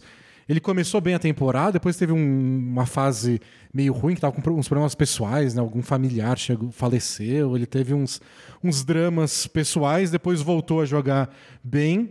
Eu acho que o que mais contribui para uma avaliação positiva do Keegan Murray, além desse bom aproveitamento das bolas de três pontos, é que ele era o tipo de jogador que o Kings precisava, né?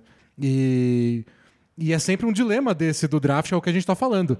Você pega primeiro o talento, especialmente se você tá, se você é um time ruim, se você é um time fraco, se você é um time que precisa de muita coisa, pega o melhor jogador, depois você pensa. Agora, tem vezes que pegar o jogador certo. certinho, na hora certa, faz uma diferença. O Kings. A roupa que, que vestiu bem ali, tipo, ah, não é o. Mas vestiu certinho. E, e, e o Keegan Murray é exatamente isso. É, colocaria aqui, depois a gente for fazer os prim... Ele tá no meu first team de novatos, né? Eu colocaria ele entre os novatos, porque ele tá ajudando. Ele é parte, parte efetiva do segundo colocado. Não sei se quando o programa for ao ar vai ser ainda. É, ele tá mas... quase praticamente empatado com, com o Grizzlies, né? Então. Mas ele é uma parte efetiva e importante de um cara, de um dos melhores times da NBA na temporada regular. E exercendo o papel dele com eficiência. É o chutar 40% de três. É tipo, ele, ele, ele tem 11 pontos ali, mas é feito de forma eficiente dentro do contexto do time. E tem todo o resto, não é só pontuação, ele marca bem. Teve uma jogada recente que foi. Agora eu não lembro contra quem o Kings estava jogando. Se bobear foi no jogo contra o Bucks, não sei, não sei. Mas foi uma jogada que eu fiquei muito. Eu achei muito, muito inteligente. O Keegan Murray com a bola na, na linha de três, ele estava trabalhando no jogo lá com o Sabonis em dois. Aí ele pegou a bola na linha de três, ele tinha um ele tinha um marcador que acho que não era não era tão, tão alto assim nele e o Sabonis estava sendo marcado pelo pivô. O que, que ele fez? Ele, ele, ele soltou a bola no Sabonis e foi para dentro do garrafão em direção ao Sabonis, fez o bloqueio no pivô que estava marcando o Sabonis e o Sabonis atacou o cara que estava com, com ele. Então essa é uma leitura que não, essa jogada não é comum, não acontece tipo o cara fazer um bloqueio pro cara da bola lá embaixo. É só para forçar a troca de marcação para o Sabonis atacar contra alguém que ele tinha mais chance. Né? E, e, ele sabe que o Sabonis tem essa habilidade também. Então, tipo, não, pô, se o Sabonis conseguir levantar o braço aqui, é sexta. Então, muito, ele, ele tem uma leitura de jogo muito interessante que está, de fato, contribuindo para o Kings. E, e é uma coisa que esse Kings exige muito, né? Uma coisa, o Kings é um time muito rápido, é um time muito veloz, está com bons arremessadores mas a gente não pode esquecer o quanto eles funcionam na base da leitura do que está acontecendo. É um time bem inteligente. Eles, o Mike Brown, que é o técnico do Kings, veio do, do Warriors e está usando muitas coisas do Warriors Ele bebeu lá. dessa fonte. Você vê o, o, jeito que o Sabonis trabalha, nem tanto com o De'Aaron Fox, mas com o, com o Malik Monk e com o Herter, é, é, é, é demais. O, é o Draymond Green fazendo handoff com o Curry e com o Clay Thompson. Isso, e tipo, só que. E, e tem a outra. E, e, tem uma questão ainda maior, que é o Sabonis também. Você tem o medo do Sabonis ir para dentro e o Green ele só tá olhando. O Sabonis tem isso, então é um é um perigo assim, é tipo, é, às vezes é muito difícil. Eu tá, o jogo essa, essa semana, segunda-feira, teve 15 Kings e Bucks. E foi um dos melhores jogos da temporada, assim. Se for ver o placar, nem foi tão apertado, mas taticamente muito interessante. Dois estilos bem diferentes. E, cara. O... Deu briga no final? Deu briga no final. É verdade, deu briga no final. Eu tava quase. O jogo já decidido, tava quase desligando. Que... E nesse jogo. É, foi muito interessante ver como que o Kings. Como que o Milwaukee tava tentando marcar o Kings. Porque o, o Milwaukee tava com o Brook Lopes no, no Sabonis só que o Brook Lopes ele não vai lá em cima. E, cara, Sabonis só tava, beleza, passa aí, Herter. Toma um bloqueio no seu cara, o, o, o Brook Lopes não, o Brook Brook Lopes não vai acompanhar e bola de três. E era isso. E o Milwaukee tava com uma dificuldade danada. Depois eles acertaram um pouco mais a defesa. Claro, o Milwaukee é um time. Tem, tem o, outro, o outro lado do problema, né? Que se é difícil pro Kings marcar o Milwaukee, pô, Pro, pro... É, a defesa do Kings está longe é, de é, ser brilhante. É difícil pro Milwaukee marcar o Kings, pro Kings marcar o Milwaukee, então, com o tamanho, com o Yannis atacando. isso fez diferença no final. Mas é muito. é, ele- Eles bebem muito dessa fonte. E é um esquema complexo, né? Quant- Quantas pessoas a gente já não viu baterem lá no, no Warriors e voltarem? O próprio Kelly Oubre, que é um bom jogador, é. Ele chegou lá e falou, Não cara, deu em nada, né? não vai rolar. Estamos pagando. D'Angelo Russell. D'Angelo Russell. Que, então, tem, não, não é simples assim. E o Keegan Murray tá fazendo isso, tá fazendo o papel dele, bom na defesa, eficiente no ataque e jogando de forma inteligente dentro do contexto coletivo, assim. Então, eu, eu gosto muito desse encaixe aí. E, cara, eu tô. Eu tô totalmente. King, eu, eu, eu sou Kingaço esse ano. Desde que eu peguei os Sabones no draft, eu já era Kingaço. E com Orlando oficialmente fora aqui, já tô cravando oficialmente fora. É meu time aí pra pós-temporada. É disparado. Kings é a melhor história da temporada. Aquele raio roxo indo pro espaço a cada vitória. É a coisa mais E divertida da NBA natural, esse né? ano. Foi natural o Light the Beam, né? Foi tipo.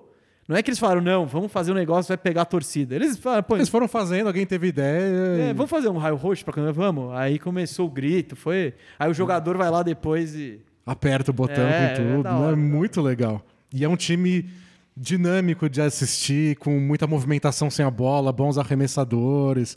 O De'Aaron Fox e o Sabonis, que é uma dupla legal de acompanhar. Eu, eu adoro.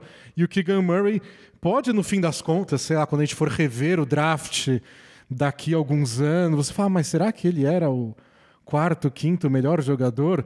Então, talvez não. Mas olha, o Kings também não. Eles não vão para os playoffs há quase. Então, exato. É, fez Duas sentido. décadas. É, a questão do Kings, eu critiquei a troca do para pegar o Domantas. Eu sempre gostei muito do Sabonis, tá? É um, é- é um- eu e o Firu já brigamos várias vezes por isso e eu sempre defendi o Sabonis, que é um cara que ele é limitado defensivamente, mas ele é, eu acho ele muito específico. O que ele faz ofensivamente é algo raro.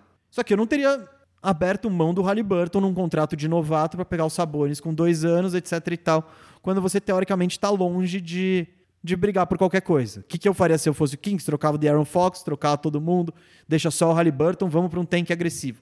Eles já não estavam com estômago mais para É, isso. não tem pique pra mais. Não, daqui quatro anos a gente vai. Não, não dá, gente. Então, a partir do momento, vamos lá, tem a bifurcação, Halliburton e Sabonis. A partir do discordei dessa. Daí em diante, o Kings acertou tudo. Primeiro porque ele falou, olha, se a gente for pros playoffs, a gente é campeão da NBA pra gente. É tipo, é um título, é o que a gente, a gente não aguenta mais. Então vamos trabalhar para deixar esse time o melhor possível agora. E aí eles acertaram em tudo. No draft, Keegan Murray, perfeito para jogar para jogar agora. Agora, oi? Agora. Daqui a cinco anos, nossa, talvez você olhe o Jaden Ive e fala, mano, Deslanchou, como, né? como, que, como que alguém preferiu o Keegan Murray? Mas pra agora, perfeito. De novo, ele- ele- eles entenderam a identidade do time. Pegaram o Mike Brown, eu torci o nariz. Eu falei, Mike Brown? Sério?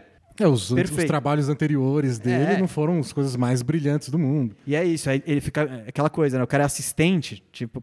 É Eles já não uma- é uma- tentaram isso com o Luke Walton, né? De trazer assistente do Não, Warriors. mas, mas e quando você já foi o técnico, aí você vira assistente, parece ainda pior. É tipo é um downgrade. Tipo, nossa, agora o cara nem é. Nem titular é mais.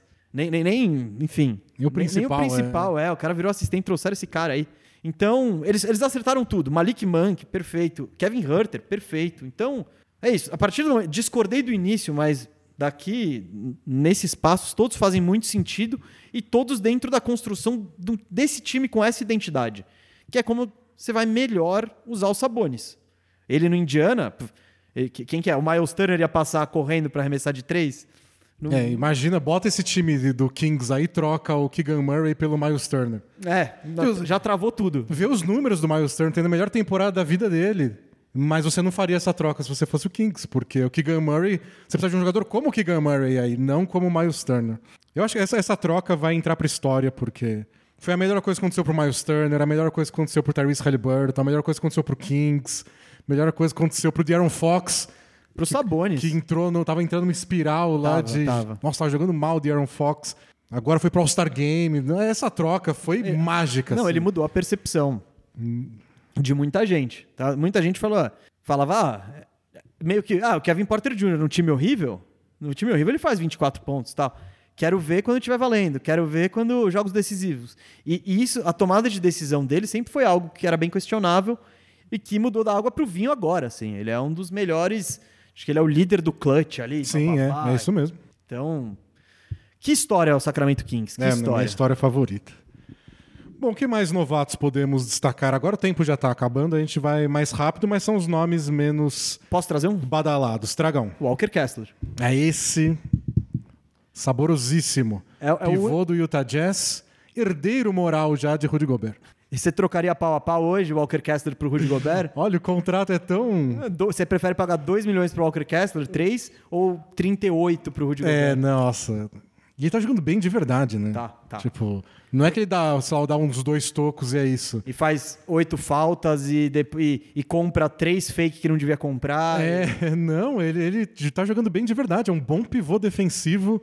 É tudo que o Jazz poderia sonhar para você começar uma vida nova sem o Gobert. Tipo, a gente vai precisar de um pivô eventualmente. Trouxe na mesma troca. Muito jovem, já funcionou de cara. Protege muito bem a cesta, inteligente, é, sabe fechar bem o garrafão, mesmo quando não dá os tocos, só para proteger mais a cesta. Sei que a defesa do Jazz está ainda anos-luz de ser uma excelente defesa, mas não é culpa do Kessler. Não, não. Eu não lembro que jogo que foi, mas eu, eu tava vendo, foi um jogo que foi para prorrogação talvez contra Minnesota, ou KC, sei lá. Que o Kessler, ele basicamente manda o jogo para prorrogação. É uma reviravolta do Utah, o Markkanen jogando muito, mas na posse de ataque, ele vai. Ele faz os dois pontos. E na posse decisiva, isolam, eu não lembro quem, mas acaba ficando um armador isolado e ele tem que buscar o cara no. Tá, será que foi o Austin Rivers? Não sei, talvez. Na minha cabeça é isso, pode ser outra coisa, mas que essa jogada existiu, ela existiu. E ele, últimos lances, qualquer cesta, né? Ganha o jogo e, e, ele tem que buscar o cara no perímetro, acompanha ele para dentro e dá o toco lá ah, embaixo. eu lembro dessa jogada. Foram tipo três infiltrações seguidas, ele mata as três. Assim. É, e, e, no ataque ainda ele tipo, pega um rebote ofensivo e faz. Foi, foi um jogo que eu falei, caramba, tipo, eu não, nem lembro se o Utah ganhou ou não, mas o Utah só sobreviveu por causa dele. E, e é isso, é uma presença assustadora. Ele tava dando, acho que nos últimos jogos aqui, porque é isso, ele começa o ano sem tanto espaço, ainda tinha o Vander... Quando o Jazz saca, né, que, que o Kessler é o cara do futuro, eles praticamente doam o Vanderbilt, velho. É, acabou sendo o lado ruim, foi que acho que eles deram muito barato o Vanderbilt no fim das isso. contas, mas quando ele vira titular, já era. Muda tudo. Porque o Olinick começa a temporada como titular e depois o Olinick se machuca, o Kessler vira pivô titular. Quando o Olinick volta é na posição 4. Do tipo, você até pode continuar jogando, é importante pra gente ter o Olinick a repressão de três para espaçar a quadra, jogar naquele estilo que o Jazz está jogando, mas o Kessler não sai do time, não. E eu tava vendo, eu tava ouvindo, vindo para cá, eu tava ouvindo o podcast do Bill Simmons dessa semana e eles estão debatendo justamente a, a volta dos pivôs na NBA, né? Que teve, eles inclusive citam o, o a era do Dwight Howard, né? Que era só o Dwight Howard, não tinha, tipo, era o Dwight Howard, o Yao Ming e Teve ano que Jamal Magloire foi para o All-Star Game. Tinha, era lamentável. E eles estão debatendo a volta né, do, do, do, pivô e da importância do pivô e etc e tal. E aí o Bill Simmons traz esse ponto. Ele fala, cara, ao mesmo tempo, tem tanto pivô aí que não, se você quer montar um time, você não quer pagar 37 milhões pro Rudy Gobert. É melhor você pegar, um, você pegar uns, vários caras no draft, pega o Mark Williams, que 15 que é outro cara que, inclusive, não sei se a gente vai falar, vale ser mencionado aqui. Gosto... É, outro que demorou para deslanchar na temporada, porque o Hornets. Não, porque. É inexplicável não. Eu, eu, eu, eu, eu sei, eu, eu sei explicar. É a. Começa com o Michael Jordan, que ele não sabe direito se ele. Ele não sabe que ele tem que perder. Aí ele contrata o técnico, que é, o, que é o, o coach Cliff, Steven Clifford, que é um bom técnico, mas não para um time em reconstrução. Então, ele tá jogando Plumlee 35 minutos. Pois é, inexplicável. E o Mark Williams 10. E aí quando o Mason Plumlee é finalmente trocado e eles são obrigados a botar o Mark Williams de pivô, porque é o único pivô que sobrou, Ou ele começa Nick a jogar Richards, bem. Né? Que é outro também que não... não... É. Porque se ele tivesse o Ken Burt ali, ele botava. botava. Botava, não tenho dúvida. Nossa, você tem mais de 3, 4 anos da NBA, é isso que eu preciso. Então, Experiência. E, não, e você pega os outros caras, tipo Book Knight, o, é o suposto Book Knight, o suposto Kai é. Jones, tá ligado? Dizem que tá lá no Hornets, eu nunca vejo. É, suposto, é suposto. Então é tipo. O Hornets em si é, é, é, uma bagunça que vem de cima a baixo, decisões erradas. Eu não entendo porque eles não trocaram o Rozier, o Hayward. O que, que o Kelly Oubre tá fazendo lá ainda? Tipo, o Kelly Oubre não tem explicação. Ele é um free agent, você não tem direito nenhum nele. Se você quiser pagar ele, que seja sua prioridade, você paga, mesmo que você troque ele. Só que, enfim, o Hornets é muito perdido. Mas finalmente acertaram no draft com o Mark Williams, parece. Parece um bom pivô. Que tava na cara, né? Que o Hornets ia pegar um pivô ali com essa. Eles estão precisando de pivô faz uns 10 anos. E aí, quando pegam, eles põem o Plumlee pra jogar, mas. Não, e o, e o, Hornets, eles perderam dois jogos pro Detroit agora. Que eu, aí eu, eu fui ver o box score. Cara, o Detroit, evidentemente, não tinha Ivy, Bogdanovich. Eles tiraram. E o, e o Charlotte lá com todo mundo. Você fala, mano, vocês não sabem o que vocês estão fazendo? Eles acabaram de, de, de ganhar duas vitórias que vão custar muito para vocês depois. E eles foram lá, e o Hornets foi lá depois tirar a sequência de nove vitórias do Knicks, né? É tipo... Inexplicável também. Cara, era pro Booker estar jogando 35 minutos, pro Rozier já tá em Cancún, tá ligado? Hayward, Hayward, mano, fica pro ano que vem, cara. Guarda sua lesão pro ano que vem, é, Exato, não tem porque se machucar na reta final é, da temporada. Não, guarda a lesão começa a temporada que vem, vamos brincar com as tradições. Não, e se bobear, você faz uma preseason boa, a gente até te troca. Até você sai daqui é. de Charlotte. Presente para você. É.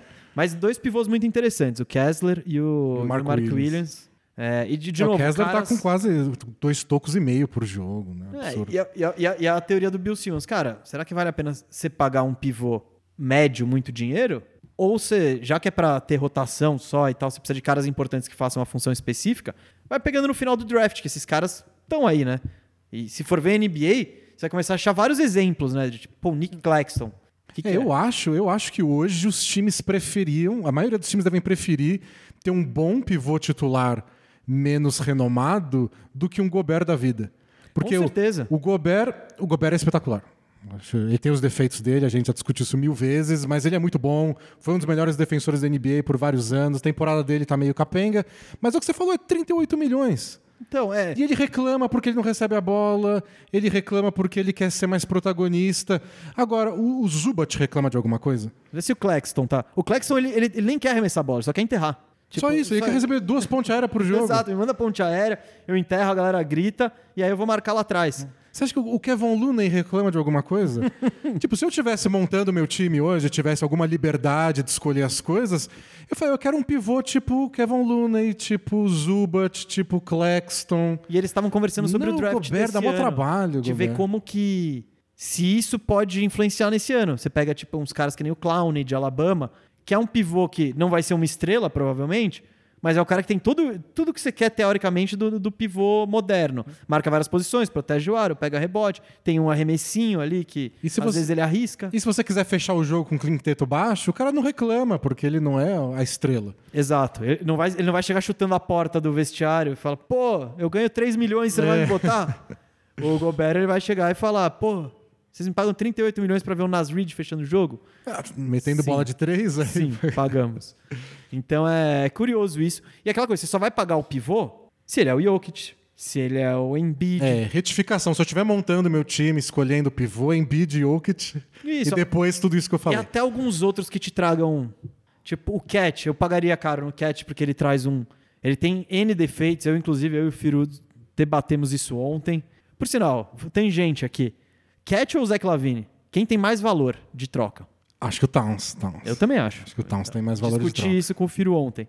Mas o Cat ele tem N defeitos, mas ele é um cara de 2 e 11 que chuta 40% ele é um de força ofensiva espetacular. E não é só isso. Se, aí você fala, tá bom, vou marcar ele com o baixinho, ele vai lá embaixo do baixinho e faz cesta. Então, eu acho que o pivô ele tem que ser meio que excepcional em alguma coisa para você gastar uma grana nele. O Adebayo é um cara que eu pagaria porque eu acho ele excepcional na defesa. Uh, você vê esse Miami aí que não tem tamanho nenhum. É tipo. É, o Adebayo faz tudo. É, defensivamente é ele. É ele segurando forte lá. Óbvio que eu gostaria que ele desenvolvesse um pouco mais o repertório ofensivo, mas é um cara que eu pagaria uma grana nele. Você já começa. Aí a, a lista já vai começando a ficar curta. O próprio Sabonis, hoje ele vale uma grana. Mas é um cara que também é isso, defensivamente. É zero defesa. É pra, é, é pra fazer o que o Kings está fazendo, ter o melhor ataque da NBA. Falou da história da NBA, no isso. caso. E, e, compra isso, né? Porque o Kings, você vê ele jogando, né? Ele, eles tomam cesta, já, já sai é, correndo. Como se, eles dão um contra-ataque até quando tomam cesta. Eles nem ficam tristes quando tomam cesta. Já faz parte do... A gente sabe que a gente vai tomar cesta. Vamos lá. Então, mas... É, eu nem, nem, nem, nem sei por que pegamos essa... Gente tá falando do, do Kessler. Do Kessler. Essa, a curva começou no Kessler é. e veio até aqui, nos pivôs aí, o futuro da posição e etc e tal. Mas é isso. Ou, ou o cara é excepcional, ou você vai achar um, alguém que faça essa função aí, um grandão meio móvel que vai fazer bloqueio, vai completar a enterrada e não vai reclamar. E acho que para tem claro que a gente poderia falar de vários outros novatos ainda, mas para a nação Spurs não ficar triste, como é que é a sua avaliação do Jeremy Sohan, o novo Dennis Rodman? Ó, eu vou ser bem sincero, Spurs, Detroit e Houston. Houston nem tanto que eu tinha o Jalen Green até trocar ele nesse ano. Então até vi alguns jogos. E o Terry Easton. Eu, eu fui para essa temporada do Fantasy com dois jogadores do Rockets no meu elenco. Então pra você ver como eu gosto dessa franquia aí. E, e o Terry Easton, aliás, entra na, na, na mesma análise do Jabbar Smith, né? Um cara que é um bom defensor, versátil, ele precisa estar mais num time de verdade, né? Então, ele pode contribuir, porque ele tem uma energia, eh, de, defensivamente, ele marca várias posições. Às vezes ele, ele. Teve uma jogada esse ano, você deve ter visto, que ele pegou acho que cinco rebotes ofensivos Sim, seguidos, é... ou seis, só no tapinha ali. Cara, eu tava acompanhando por causa do Fantasy. Eu vibrei. Ele foi, é, vou fazendo foi somando, ponto é, que nem louco. fazendo ponto que nem louco. Só que ele também toma muita decisão errada. Ele tem isso um pouco da parte atlética que parecer um trem desgovernado. Mas, de então, novo, é, é o cara ajudar. que tiraria teria mais proveito num time mais organizadinho, onde, onde, onde... a energia dele não ficasse solta no caos. Exato, exa exatamente. É tipo, não, ó, vamos, vamos canalizar aqui nisso. Fazer um bloqueio e é. correr para Não é essa pelada maluca que é o Wilson, mas é um cara com potencial, assim. Outro novato Novato bem interessante. O Sohan, não vi muito dele. Ontem, curiosamente, o Orlando Magic conseguiu ser, tomar 29 pontos do Sohan. Ele saltou. A média de pontos dele melhorou bastante, né? Nessa, nessa, nessa, nesses últimos 10 jogos e tal. É um cara que defensivamente é absolutamente. Ele vai ter uma carreira longa na liga. A questão é o quanto ele vai desenvolver o ataque. Se ele desenvolver muito o ataque, se ele for um jogador que faz 20 pontos assim, que animal, porque ele vai ser um defensor ele, ele vai ter all defensive team na NBA, eu imagino, tal. Ele é um cara que tem essa versatilidade, tem a raça, tem o um entendimento. O ataque é que é meio que uma doideira. Ele faz ponto muito na parte atlética da raça. O arremesso não é confiável, o lance livre é aquele com uma mão só. Melhorou, né? Depois que ele começou a cobrar com uma mão só, mas ainda mas assim. Mas não dá pra chamar de confiável. É, não o cara que se... cobra com uma mão só, não dá pra ter um lance livre confiável. Ele tá com 70% agora na temporada. Não, então, é bom. É mas, tipo, se eu torcesse pro Spurs, toda vez que ele fosse bater um lance livre importante, eu ia ficar, eu ia ficar apreensivo. Ah, não, também. Mas, cara, é um cara interessante ali. De novo, não vai ser seu franchise player, não vai ser, mas se o numa reconstrução do Spurs, ele pode ser uma peça importante. De novo, vamos falar de um, pega um, entramos numa discussão essa semana lá no podcast que é o Draymond Green. Que o filho falou: "Ah, todo mundo que fala que o Draymond Green, falando de Dylan Brooks, todo mundo que é um idiota quem fala que o Draymond Green não seria bom em outro lugar, blá, blá, blá, blá. Eu falei, cara, não chamaria essas pessoas de idiota. Eu, eu, de fato, acho que o Draymond Green é um ótimo jogador, é um jogador excelente, só que ele caiu no time que melhor amplifica as, as virtudes dele e mais esconde as debilidades. Tipo, se ele eu imagino ele fazendo esse jogo dele no Orlando Magic, fazendo handoff pro Suggs.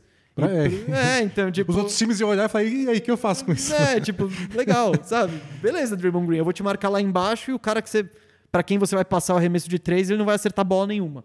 O Draymond Green caiu numa situação maravilhosa. Eu vejo o, o Sohan, ele tem um potencial para ser tipo isso no Spurs. Só que o Draymond Green chegou depois. Vão precisar chegar os outros caras do Spurs, porque nenhum desses que tá aí vai ser a solução da é, equipe. Eu acho que esse é um problema do Spurs ultimamente, e pareceu durante um segundo que o DeJounte Murray podia ser esse cara. Eles acabaram desistindo do DeJounte Murray mesmo, que é não, estão draftando uns caras legais. Aí esse cara pode ajudar, esse cara pode ser um bom titular. Eu gostei da temporada do Vessel, por exemplo.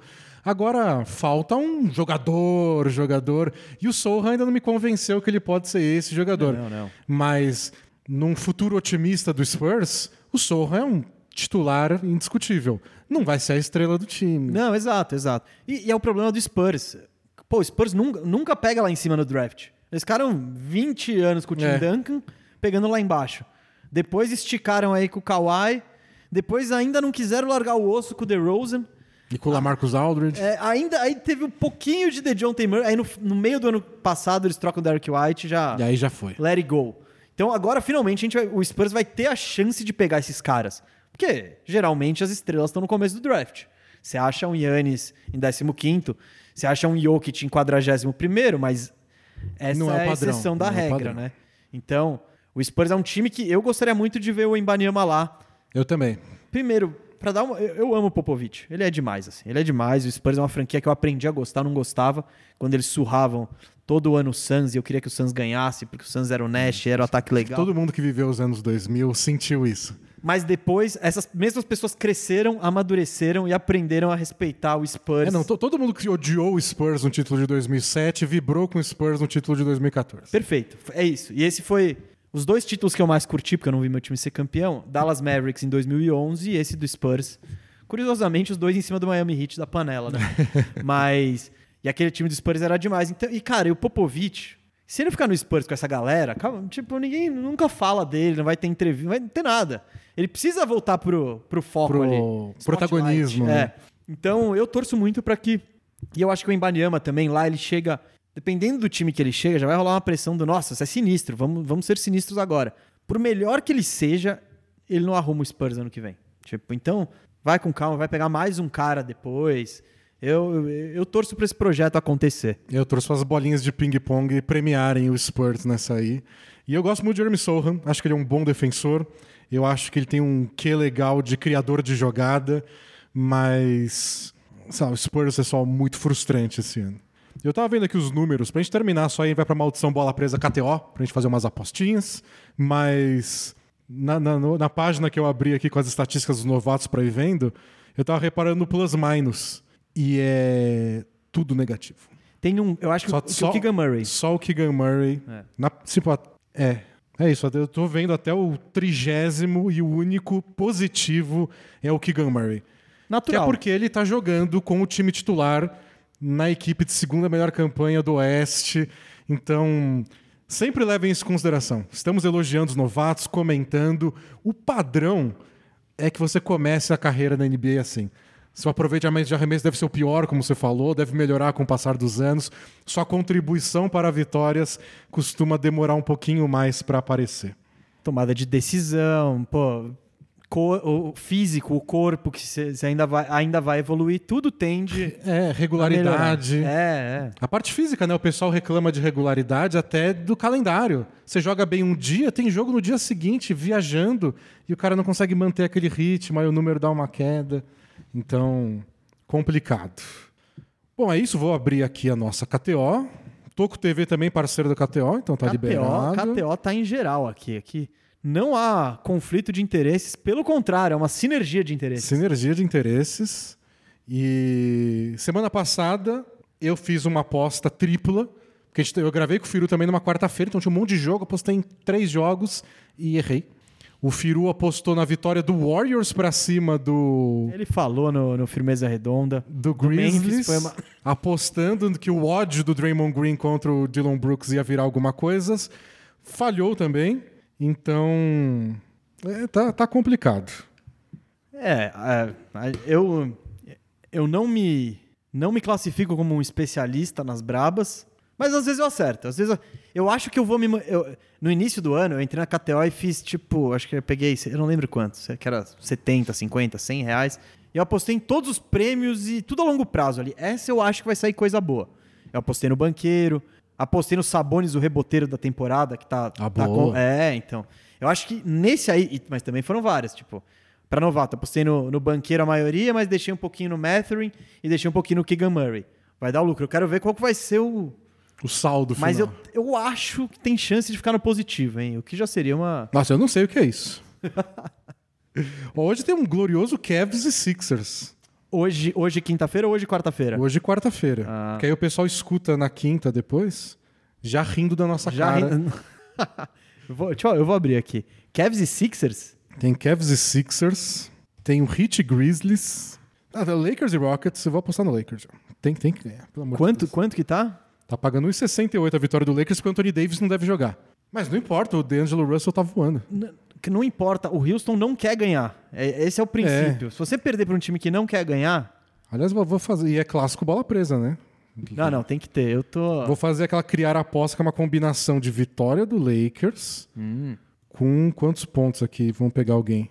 Com mais Russell. de 23 pontos do D'Angelo Russell. Tudo isso. Não ah, tem ser... o Austin Reeves aí com do... 11? Com 13. Mais de 13 para Austin Reeves? Não, eu não. Se fosse o Firu, você convencia ele. Deixa eu entrar aqui, né, no, já abri no especiais de jogadores. Vamos ver no. mais de três assistências do Ó. Jalen Green? Não, né? Peraí, é contra o Rockets. Contra o E, esse, e o Vanderbilt não faz 11 pontinhos, não?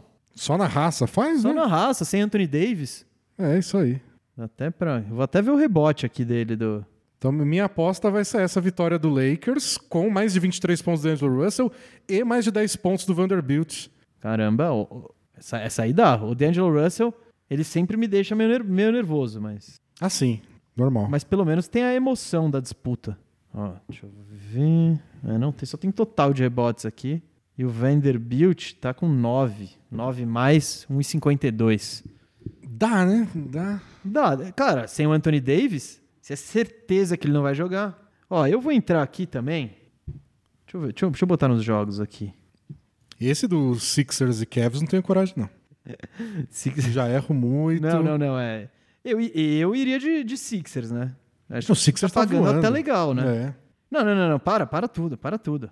Para, para, para, Para, para. para, para. Sacramento, falei bem do Sacramento Kings o programa inteiro, É. vai pagando 1,90 contra o Chicago Bulls. Ah, tá ótimo. Sim, acho que foi esse semana passada que eu errei.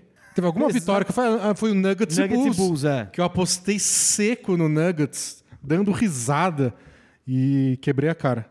E agora o Nuggets na pior fase deles na temporada. Nossa, e, eu, e esse, e esse, ó, eu vou deixar aqui, ó, contribuindo aqui, vou fazer uma dupla. É. Uma dupla que vai me pagar 2,91, que é a vitória do Sacramento Kings pagando 1,90 e a vitória do Dallas Mavericks em cima do San Antonio Spurs pagando 1,52. Dallas desfalcado, Ah. mas é o Spurs, né? O Ei. Spurs, não vai, o Spurs ganhou ontem, vai ganhar De duas back to seguidas. back ainda. Não, não é verdade. Não, pô, boa então, aposta, boa Tô aposta. deixando, tô deixando cincão aqui, quase quase 3 reais de retorno nessa. Então, Tá amanhã, ótimo. amanhã vocês, se quiserem Dá- rir da minha cara, falar, você apostou no Dallas, você, tá com birra porque, o Spurs ganhou do Orlando. Não, nada disso. Só um pouco. Bom, vamos para o Both Things Play Hard. Tá pronto para responder perguntas? Are we having fun yet? Both teams play hard, man. Both teams play hard. It's not supposed to be easy. I mean, listen, we talking about practice. Not a game, not a game, not a game. We talking about practice. I want some nasty. Both teams play hard. Both teams play hard. God bless and good night. Eu vou te dizer que esse é o momento que falar de basquete é mais tranquilo. Essa é a parte que, que deixa até mais, um pouco mais apreensivo e também que mais animava, né? Porque é, não é sempre que, que as pessoas chegam e falam: e aí, o que, que eu faço na minha vida?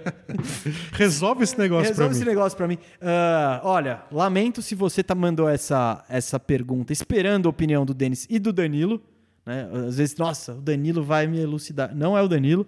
Mas geralmente vou- as pessoas querem a opinião do Danilo. O Danilo Ah, é? tem esse ar de, de guia espiritual. Então todo mundo quer a opinião dele, mas, Mas- hoje não. Hoje, hoje não. Hoje não. Hoje não. Hoje é a nossa mesmo. A gente, eu espero contribuir positivamente aí com quem estiver do outro lado aí necessitando de um auxílio. Então vamos lá, primeira mensagem. É de basquete, a primeira só para aquecer. Só pra ufa, vamos lá. É do torcedor do Bucks que apoia vocês como donos da franquia. A gente tem um plano aí antigo, desde que a Bola Presa começou, de comprar uma franquia da NBA. E a gente sempre quis comprar o Bucks, porque saía aquela lista da Forbes dos times que quanto vale cada um. O Bucks era sempre o mais barato, tipo 400 milhões na época. Agora nenhuma sai por menos de 3 bilhões. Mas tá aí o torcedor apoiando que a gente compre a franquia. Um dia a gente chega lá, A gente, no, no- no Firmeza Redonda, a gente falava de comprar o Orlando Magic. Que é um... deve estar baratinho, né? Agora não. Agora que pegou o banqueiro, não. É verdade. Quando era a base, quando era o Vult, DJ Augustin e Fournier, era mais barato. Agora com o banqueiro Franz ali vai É, ficar não, mais enqu- difícil. enquanto o Antetokounmpo tiver em Milwaukee, a gente não compra o Bucks, não. Tá, tá feio o negócio. Quem sabe a gente faz um pool? A gente vai ter uma. Nossa, imagina pra você. A gente junta todos os veículos da mídia independente brasileira, faz uma vaquinha com todo mundo e compra aí uma cooperativa ali pra. Nossa, a cooperativa Imagina essa tomada brasi- de decisão. Ia ser espetacular. O Firu ia bater lá na porta e falar, mano, a gente precisa do Kevin Porter Jr. Agora, ah, putz, você pode. Não, eu me recuso. Eu saio da reunião na hora. Não, então, exato. O problema é se sobrar gente o suficiente pra passar a troca. Nossa, quem, quem vai mandar o fax pra confirmar a É. troca no final? Mas vamos lá. Vamos lá. Oi, D&D. No caso não é D&D hoje. Tudo bom? Bom. Minha pergunta é em relação com a percepção subjetiva do tempo. Normal. Explico. Eu sempre acompanhei só futebol como esporte. Porém, em 2021 tive um forte e longo episódio depressivo. Tinha noites que eu passava a madrugada toda sem conseguir dormir. Então deixava rolando no YouTube programas esportivos sobre futebol. Nessa brincadeira, o algoritmo do YouTube acabou por rodar o bola presa, assim meio que por acaso. Acabei gostando muito da dinâmica e humor de vocês dois e passei a acompanhar os programas. O que logo me levou a começar a ver NBA. Você acha que as pessoas veem NBA e depois procuram um podcast para acompanhar? Não, na verdade elas têm depressão, não conseguem dormir, o YouTube joga qualquer coisa na tua cara Você fala, vamos botar esses dois caras aí É. falando pra ver se eu capoto. e de repente a NBA tem mais um público consumidor. O Adam né? Silver precisa saber disso. Precisa de- saber disso. De como tá rolando a- ele, o aumento da audiência. pra ele investir no YouTube e na depressão, que pelo jeito tá dando resultado. O que logo me levou a começar a ver NBA, ele disse.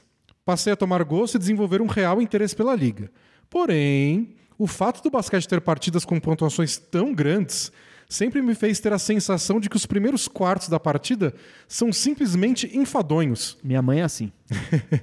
como se não fossem decisivos para o jogo. Sempre fico sem paciência de assistir, especialmente os dois primeiros quartos. Algo que eu não sinto com o futebol, por exemplo. Dado ser mais difícil partidas com muitos gols ou grandes diferenças de placar, o tempo todo o jogo me parece mais tenso e determinante. Dito isso, vocês têm algum conselho ou ponto de vista que ajude esse principiante fã de NBA a fruir mais uma partida completa da NBA? Sinto que estou perdendo parte da experiência, algo como o vídeo de vocês sobre a cultura de highlights. Vida longa ao bola presa e Yannis MVP. Boa. Não sei se é a minha escolha pra MVP. Espero que o Bola Presa tenha te ajudado aí a melhorar a depressão. Depressão, é, a gente até brinca tal, mas é um negócio que a gente sabe que é sério pra caramba. Ahn, cara, Aproveita olha, que você já tá nessa e acompanha agora também, né? TV, firmeza redonda, é isso também. Pô, você tá. Aquela já coisa que a NBA também. tá te ajudando aí. Exato, e, pô, você tá três. Botou bola presa uma da manhã, não conseguiu dormir às três e meia. Tem põe, outros, Põe né? o firmeza Tem redonda, que aí uma hora. Uma hora você dorme. Mas, cara, o que pode ajudar? Porque eu, eu como que eu acompanho a NBA? Eu entendo isso, esse argumento da minha mãe, que minha mãe não é uma fã de basquete como eu. Ela quer ver o, fi- o último quarto que ela gosta, equilibrado, tal, tal, tal, beleza. Eu, eu entendo quem fala isso. É que eu, quando tô vendo basquete, tipo, eu tento me ater a outras coisas do jogo. É tipo, e eu fico. Cara, eu numa noite normal, eu tô com o League Pass lá, é, pô, sete da noite, vai, oito da noite. Detroit Washington. Ah, não tem nada melhor? Tá bom, vai. Alguns minutinhos. Pô, Aí você que, que percebe tem que tá- nesse jogo, né? Não- Tá deixando de gostar de basquete É, você já, já muda mu- para outro jogo. Então, e mesmo nesse jogo desesperador e tal, eu falo, pô, vamos ver um, o Jaden Ive com mais atenção. Pô, ele é um novato, esse cara pode ser o futuro da liga e tal. Vamos prestar atenção nisso. Aí você pula de jogo. Todo jogo, que nem quando você é que nem a gente, assim, você acaba meio que se for, você acha alguma coisinha pra prestar atenção. É. Ah, e é isso, é, pô, é o seu time, você já tem um time, pô, precisa acertar. Você torcer como. Bom, deve ser torcedor do Bucks, né? Imagino. Acho que sim. Acho que sim. Então, no seu time você começa a ter as variações. Pô, você vê cada cara, hoje o Crowder tá melhor, nossa, hoje é o dia do Joe Ingles, etc e tal. Dá pra ir achando coisinhas. E com o League Pass, você também tem aquela aquela questão de cinco minutos finais, jogo equilibrado. Pá, pá, qual que tá? Você pode vai- ir pulando de. você vai pingando até o jogo que, que, que te dá mais. Até o jogo. Até, até achar um jogo interessante. Tem noite que tem 10 jogos. Isso pode jogar. Tem uma outra dica. Minha outra dica é fantasy, cara. Se você gosta de NBA e, e quer acompanhar mais, pô, acha uma galera e faz um time de fantasy. Faz, faz uma liga de fantasy, faz um draft. Porque aí, meu, Pô, eu. Por que, que eu vi o Houston Rockets esse ano? Eu, eu impus isso à, à minha pessoa, esse desprazer. Porque eu queria ver o Jalen Green e queria ver o Terry Eason. E claro, quando você tá no Fantasy, você também tá vendo os outros caras, porque, pô, não, eu quero pegar isso em troca. Nossa, olha o DeJounte Murray tá destruindo. Pô, vou atrás dele. Olha, o- sabe? Então, o Fantasy ajuda. E quando eu era moleque, que eu comecei a jogar Fantasy na escola, no, no tipo no centro de computação da escola, que eu não tinha internet em casa. E Eu fazendo meus timinhos no site do Yahoo. eu, eu era Sporting News. e, tipo, pô, foi um dos jeitos que eu comecei a tomar mais gosto pela NBA. Eu- eu- meus pais tinham DirecTV, né? Foi a primeira. Eu fui ter TV a cabo depois, meus amigos e tal. E a única que chegava onde, onde meus pais moravam era DirecTV. E não sei porque só na DirecTV tinha o League Pass. E aí eu assinava, era tipo, era, sei lá, 50 reais o ano. E todo dia de manhã, de noite tinham dois jogos e de manhã ficava passando o resumo da jogada com o box score lá embaixo. Eu ficava lá embaixo devorando o box score. número, né? É, então, o fantasy é um jeito de tipo, você mergulhar e aí você vai querer. Você vai. Outra dica, tenta draftar uns caras se curte ver, aí você vai acompanhar eles. Por exemplo, eu tô na onda dos Sabones. E você tem sempre alguma coisa para torcer. Você tá jogando sempre contra alguém, então você tá torcendo com a- contra alguém também. É, o, o que a gente já conversou disso algumas vezes aqui no Bola Presa é que para algumas pessoas acaba dando tão certo que dá certo demais. A pessoa fala, eu não consigo mais curtir o jogo porque eu tô preocupado com o meu fantasy. Em vez de assistir a partida e curtir, sabe, que jogada tá acontecendo, quem vai fazer esse lance, o, o final da partida tá disputado, eu tô. Maluco, pega o rebote, pega o rebote, preciso de um rebote.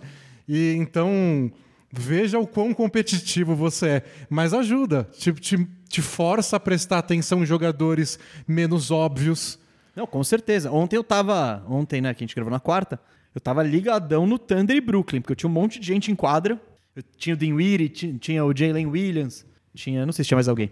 Mas enfim, eu vi felizão esse jogo aí que, cara, não foi muita gente que viu, não. Brooklyn sem nenhuma estrela contra o OKC em OKC, numa noite com vários jogos. Então, a, a dica que eu dou e funciona na nossa liga de fantasy funciona muito, porque a galera. Já são 18 times e é um negócio levado a sério aí. Né? Então, a galera tá acompanhando mesmo. E, E tem gente, e tem gente para conversar sobre isso também, né? Que faz diferença. e- Isso, exato. Ah, outra, outra dica boa: você não tem os parceiros aí que curtem basquete? Faz o grupinho no WhatsApp ali, manda acontecer um lance, você manda tal. É. Vai.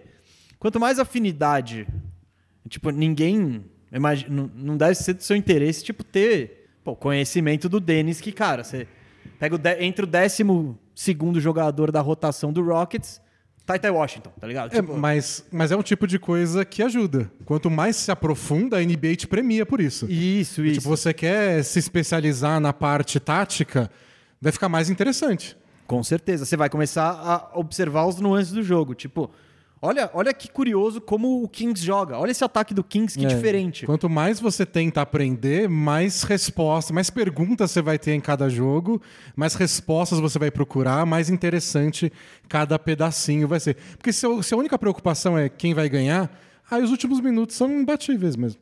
Exato. Não, concordo. E, e aquela coisa, a NBA, ela te premia e até já tem gente que pergunta, ah, meu, como que vocês começaram a fazer isso? Ah, como você acompanha a NBA? Como acompanhar melhor a NBA? Cara, tá tudo aí. Tá tudo aí.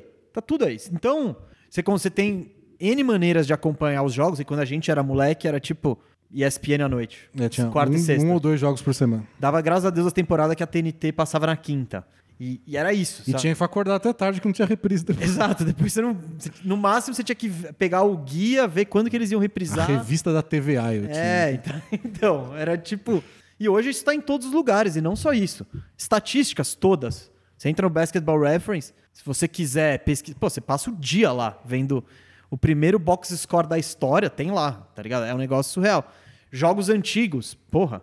Você entra no YouTube, É, no próprio League Pass, se você assinar o League Pass, tem jogos antigos, clássicos de todos os times pra você assistir. E, e, e- e outras co- e também documentário. Tá saindo um atrás do outro e você tem um documentário do Lakers, saiu do Shaq. Você entra no. Você pega lá na. A ESPN fez uma porrada de documentário também que tem no streaming deles. E É quanto isso. mais você acompanha, mais você se prende, mais você vai achar coisa interessante até no começo dos jogos. né? Então, é, é, é, eu acho que, de fato, pra uma pessoa que nem minha mãe, eu entendo totalmente. Porra. E, e o futebol é isso. O futebol eu acho que ele só é. Ele só é tão cativante justamente por causa disso que ele falou. É, a pontuação, ela vale muito, assim, é, é muito rara. Então ela e é o esporte então que mais permite, acho que por causa disso, que role uma zebra, né? Eu acho que É jogar melhor, não é sinônimo de estar vencendo o jogo. isso. Então, O basquete, às vezes o time joga pior e ganha, joga, mas em geral você tem menos zebra. É.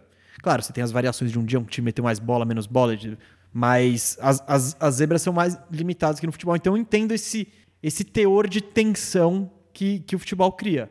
Embora o basquete, reta final de um jogo equilibrado, se você tá emocionalmente engajado com aquilo, é um negócio é imbatível. né? é, é complicado ali, tipo. Eu não sei o que é isso há muito tempo, tá? É, Mais de 10 anos do que é estar emocionalmente engajado com uma série de playoff. Talvez seleção brasileira, algum jogo, Ah, né? não Nem- sei. Eu me, me engajo com os times que eu não torço. O Lakers foi campeão faz pouco tempo, mas mesmo, sei lá. Todo, todo ano eu acabo escolhendo um time. Durante a série de playoff, quando eu vou ver, eu tô torcendo pra alguém. Ah, não, isso, isso também, mas aí. ah, mas você sente menos a derrota, né? Ah, sim, sim. Tipo, beleza, é, é meu time, mas perder não é meu time também. Próxima pergunta é do Duzão. Salve Denis e Danilo, ou convidado, caso seja lido em uma semana que o Danilo seja nos Estados Unidos. Obrigado. A pergunta é aleatória. É bem aleatória. Mas eu preciso que ela seja respondida para eu poder me sentir normal. É o seguinte: fui a uma festa de aniversário na casa de um amigo no último final de semana e não me pergunte como, mas chegamos em uma discussão. Vocês usam lençol para dormir? Mais da metade do pessoal na festa defendeu que o correto é usar apenas o lençol de elástico na cama, com o cobertor por cima direto na pessoa. Eu argumentei que quando você compra o lençol, ele vem com o do elástico por baixo e o normal por cima, por um motivo. Argumento válido. E também os hotéis utilizam esse lençol. E eles responderam que não, que serve só para proteger o lençol elástico do cobertor e que eles retiram para deitar. Isso me deixou maluco. Por favor, me digam que vocês deitam no lençol de elástico e por cima colocam um lençol antes do cobertor. Não existe outra resposta para isso. Eu tô, eu tô tão em choque quanto ele. Com o quê? Com o fato de que as pessoas tiram aquele lençol e dormem sem ele. Eu acho que essa questão vai além. Provavelmente essas pessoas. Trolando ele. Não, não, não, não. Provavelmente essas pessoas que não usam o, o lençol têm um problema com arrumação de cama. Pode ser. Então, eu acho que essas, esses fatos estão diretamente relacionados, porque eu me incluo nesse grupo. Eu não faço questão do lençol. Para mim, pode ser o edredom direto. O de baixo é legal, porque. Para não ficar no colchão no coçando. colchão direto. Mas eu, eu sou um cara que não faz questão do lençol. E pelo contrário, quando você vai arrumar a cama, dá mais trampo. Esse é o que é mais difícil. O, edre, o edredom ou a coberta direto, você põe lá em cima de tudo, acabou.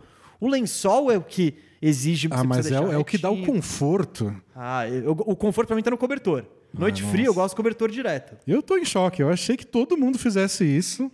Pelo jeito, é, é meio a meio.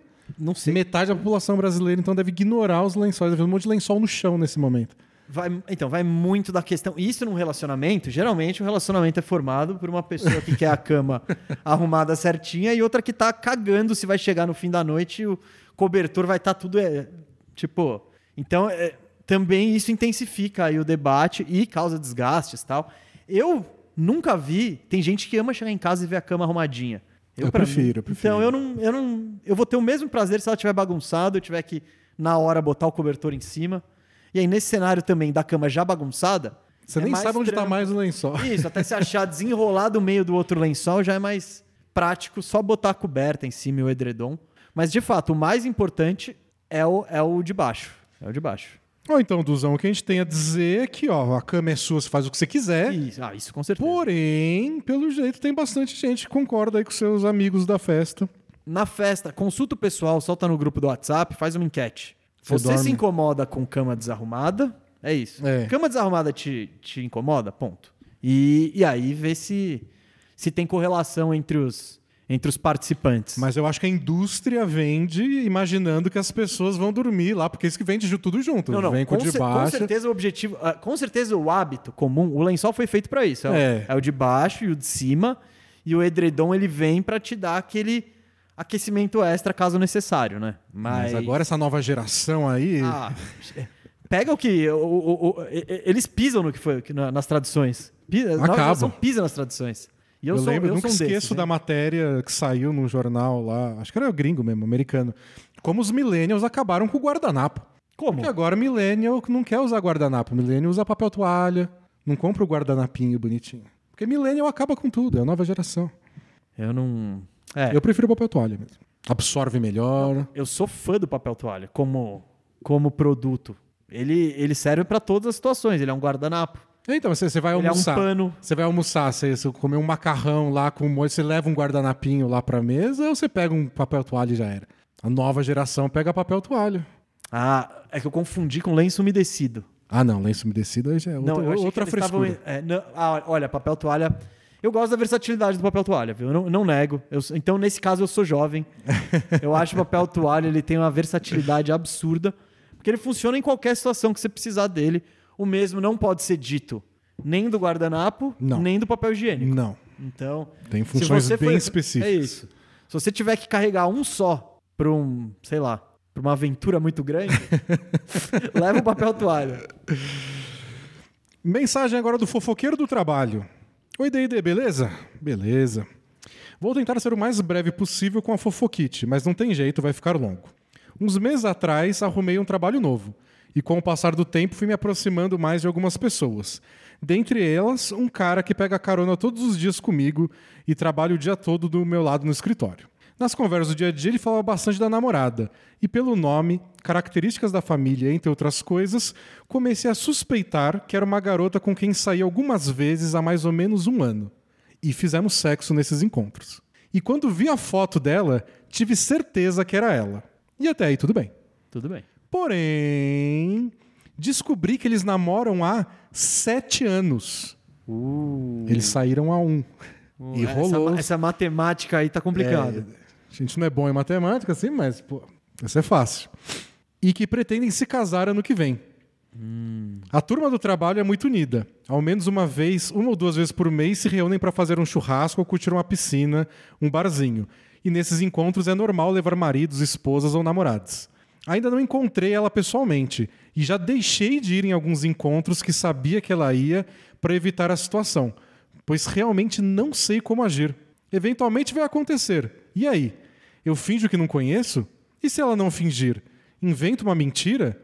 Mas aí talvez tenha que explicar para ele porque não falei que conhecia ela antes. Contar o que aconteceu tá fora de cogitação. Ninguém tem nada a ganhar com isso. Queria mais contar a história do que ter uma resposta, mas adoraria saber a opinião de vocês sobre como devo agir. Desculpa o textão e vida longa bola presa. Obrigado por querer mais contar a história do que a resposta, porque essa situação é, é delicada. Cara, bom, contar pro cara já tá fora de cogitação. Ele já excluiu a ideia. Embora muita gente defenda que se você sabe, o coitado do cara tem o direito de saber. É que, é que Ainda mais ger- se o cara tá, né? vai casar. Vai casar, pô. É que tem aquele lado, né? Uma coisa é tipo, ah, eu vi sua namorada com outra pessoa, tô me sentindo obrigação de te contar. E outra, uma coisa é se você é um amigo próximo, é um colega de trabalho, e você vai ter que contar, então, eu peguei sua namorada. É, é Então, uma, a questão é, mensagem mais difícil de passar. eu acho que a definição de colega ou amigo é importante, porque para um colega, você fala, cara, eu não. Tipo, pessoa que você não tem tanta. Você, Não tem lá, tanta intimidade. com- Essa pessoa, você não sabe como é que é a vida dela, como é que tá. Como é que é, a fam- como é, que é o casamento. Tipo, você vai meter um bedelho ali. E vai ser obrigado a continuar convivendo depois que eles trabalham juntos. Exato, exato. Tem Tem essa questão. Então, tipo, não sei, se o cara é seu amigo, seu brother, seu. Aí, aí já é mais. É tipo. Cara, É, nossa, esse é. É con- mas é porque aquela coisa também. Geralmente, quando o cara é seu amigo, seu brother, etc e tal, é uma relação mais longa e você. Dificilmente você vai estar exatamente nessa situação. Fiquei muito brother do, do cara e, pô, eu peguei a mina dele antes do. de saber que eles estão juntos há sete anos, né? No- meio improvável. Cara, olha. Me- vou- meu instinto. Posso, posso dar um, Manda, manda. um conselho que eu não sei se é o ideal? Pensando na sua autopreservação, manda uma mensagem pra mina. Fala, olha, Lembra da gente um Lembra ano da atrás? gente. Então, tô trabalhando com seu noivo. Eu não quero nada tal, mas ó, eu, pô, eu acho ele um cara legal, não vou contar nada pra ninguém porque não sei como era o relacionamento de vocês, etc e tal, mas ó, não sei se Talvez a gente se falar- encontre aí É, no churrasco.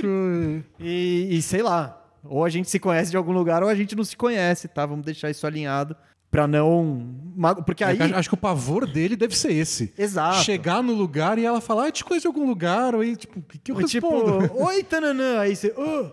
aí da onde sai, tipo, ficar cara de história mal contada e aí e aí sim você vai se dar mal. E aí você vai sair como vilão da história. como vilão da história. Você não é, você não tem nada de vilão nessa história. Você é um cara normal, um bom colega de trabalho ali. Saiu com ela pelo jeito sem saber que ela era, Sem tinha um relacionamento. Isso, isso também. Então, parece que tá tudo ileso aí. Porém, se rola esse encontro num churrasco e fica estranho, ela fala uma coisa, você fala outra, aí o cara, pô, mas você não disse que conhecia minha namorada e tal, e você conhece ela. Aí vai, aí vai ser esquisito. Então, das duas, uma. Não acho que você deve evitar frequentar os rolês. É, também acho Não, esquisito. a culpa não é sua Você aí. tá perdendo Não. aí. A E- não ser e que de você não novo- queira ir, mas se você não você quer ir no churrasco aí, no, na, curtir a piscina com o pessoal, como você Porra, disse. vai. A cagada vai. não foi. Você, você aparentemente não fez cagada nenhuma. Você tava vivendo sua vida, saiu com a menina e mais pra frente ela voltou pra sua vida por um outro motivo aí que ela é. ela é aí a, a noiva, Noiva do seu colega de trabalho. que senta do seu lado. Eu só acho que você tem que se precaver pra não sair como vilão da história, porque você não é o vilão da história. E no fim das contas, eu acho que sua ele tá com a preocupação de manter o relacionamento do cara, estragar e não estragar. Eu acho que sabe o que ele pode fazer? Sente como tá o relacionamento. Hum. Sente se o cara tá empolgadão pra casar, pô, não sei o quê. Ou o cara também chega e fala: Nossa, casar é um saco, hein? Meu Deus, putz, já não aguento. Nem casei e já tá assim. Tá, tá, tá. Sente, sente. Às vezes se o cara tá empolgadão e não sabe como é que foi no- na época, se tinham. Eles estavam tinham, estavam dando um tempo, né? Então, podia estar dando um tempo, podia ter um valor. Pode ser tudo certo, mas pode não ser. Então, É, me- Meu instinto seria não falar nada, só deixa. Não tenho intimidade o bastante pra ficar Isso, entrando isso. nesse problema. Não vou ser eu que vou mudar a vida do cara. Aí é isso. Aí o cara vai. Aí você já vai. Se ele, se ele separar, você já ganhou um, um brother aí pra fazer rolê. É. Se você for solteiro também. Eu lembro quando eu tava fazendo meu intercâmbio no Chipre, tinha um casalzinho, um casalzinho meio mequetrefe. Eles nunca assumiam de verdade estavam namorando ou não. E por mim, tanto faz. Só que um dia a gente saiu à noite, o cara não foi, a menina foi. E a menina beijou um outro cara. E eu vi e achei que nem tinha tanto problema, porque eu nem achei que eles estavam num relacionamento de verdade, de verdade. Calhou que no dia seguinte eles brigaram que nem louco, envolveram todo mundo na briga. E a menina começou a negar que tinha beijado o cara. Mas o cara tinha me perguntado já se eu tinha visto ela beijar. E eu tinha falado que sim, até porque eu nem sabia que tinha tanto problema assim. E aí depois ela me chamou, mas não, você não pode ter visto porque eu não beijei. Eu falei, nossa, eu só queria não estar participando. Exato, eu tô no meio aqui, eu não tinha nada a ver com isso. não me só- importo tanto nem com ele, nem com ela, nem com o relacionamento, nem com o outro que beijou. Eu acho que o nível de Então- se importar nessa história é muito importante. É.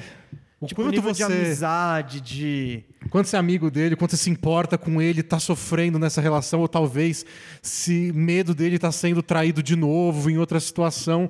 Você É. pode, você tem o direito de olhar pra tudo isso e falar, vó, não tenho cabeça pra esse negócio, não. Essa bucha não é minha. É, você tem o direito de não assumir essa bucha. Você tem... Acho que é o resumo da é o resumo da conversa. E se você não quer assumir essa bucha, se você você pode se precaver pra essa bucha não estourar na sua mão.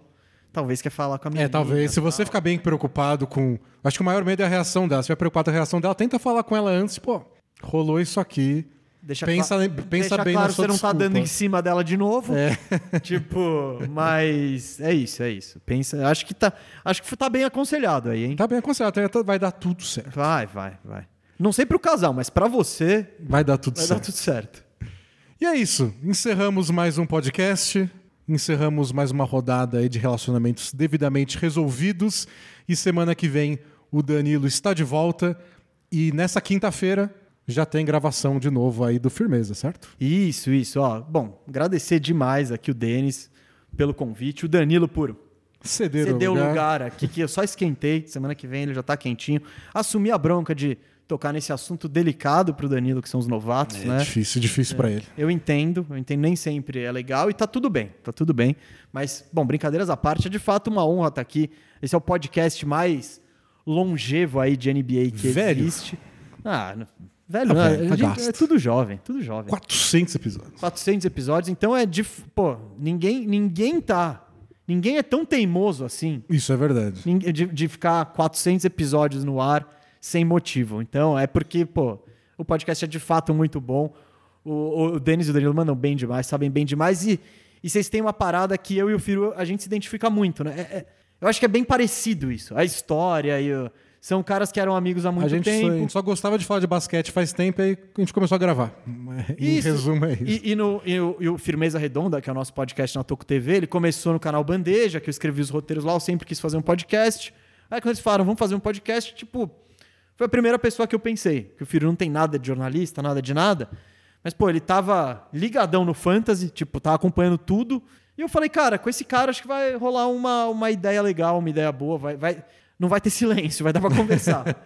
e, pô, e o resultado foi muito legal, tá? Agora a gente tem o nosso canal, a Toco TV. Se você não tá inscrito, por favor, busca. Com certeza tem gente que tá ouvindo hoje e não tá inscrito, então Deixar marcadinho na descrição do, do isso, episódio. isso. E depois, se quiser ouvir lá o Firmeza Redonda, nosso podcast. Mas, pô, agradeço demais o convite, né? Eu lembro quando a gente tava no- antes, né? O pessoal até falava: Nossa, mas vocês são- tem treta com bola presa? Vocês são pessoal tretados ama com treta. bola presa? A gente fala, cara, tipo, Não, a gente não gravou Não, junto é- porque basicamente a gente grava no mesmo Vocês dia. vocês existem há mais de seis meses e nunca gravaram. Não sei se sei se odeia aquele. O tanto de perguntas que a gente já recebeu sobre isso, sobre todos os Então, canais vocês e podcasts. tempo, né? de... Mas vocês já daí. A gente pode criar aí uma. É, um quadro, né? A sessão treta de podcasts. É um MMA entre podcasters, pra todo mundo ver a gente brigando. É, mas, gente, o que eu falo sempre não é demagogia, não, é. Quanto mais gente. Pô, a gente não tem rivalidade. Ah, vocês estão brigando por audiência, vocês estão. Não, Não, dá tempo de escutar um monte de Dá, podcast. dá, dá. Dá tempo de zerar e voltar e pegar episódio antigo. E na real, a, a gente, o Bola Presa e tantos outros canais que nós somos, pô, bem amigos assim, tá todo mundo somando pro basquete ser relevante, Sem pra NBA ser E relevante. quanto mais você escuta um, você quer ouvir o outro, você começa a participar da conversa. A maioria do pessoal que escuta a gente, escuta você, escuta o Café Belgrado. Não é. Não é televisão de domingo, sabe? Não é o Gugu e o Faustão brigando pelo mesmo horário da sua atenção. Exatamente. E a Assolan só vai, É, só vai patrocinar um. Não, a Catel tá ligado? patrocinando todo É, mundo. Então, Tá tudo certo. Então é isso, gente. A gente, pô, é muito legal estar aqui. E, de fato, privilégio, vocês são uns pioneiros, né? A gente chegou depois aqui, mas estamos também fazendo nosso trampinho aí para para dar mais relevância ao basquete, para ele ser mais visto. E quem acompanha NBA há mais tempo, sabe que a NBA nunca teve tão grande quanto hoje no Brasil, assim, tipo, Sem não é nem em comparação. Então, a E gente quanto tá mais gente, melhor. para tudo. Então, fazendo conteúdo, assistindo conteúdo, assistindo a transmissão na TV, assinando o League Pass, tudo isso soma para que o basquete seja mais relevante. E pô, e a KTO, por exemplo, queira estar aqui e gente queira anunciar, enfim, tá todo mundo remando pro mesmo lado, assim.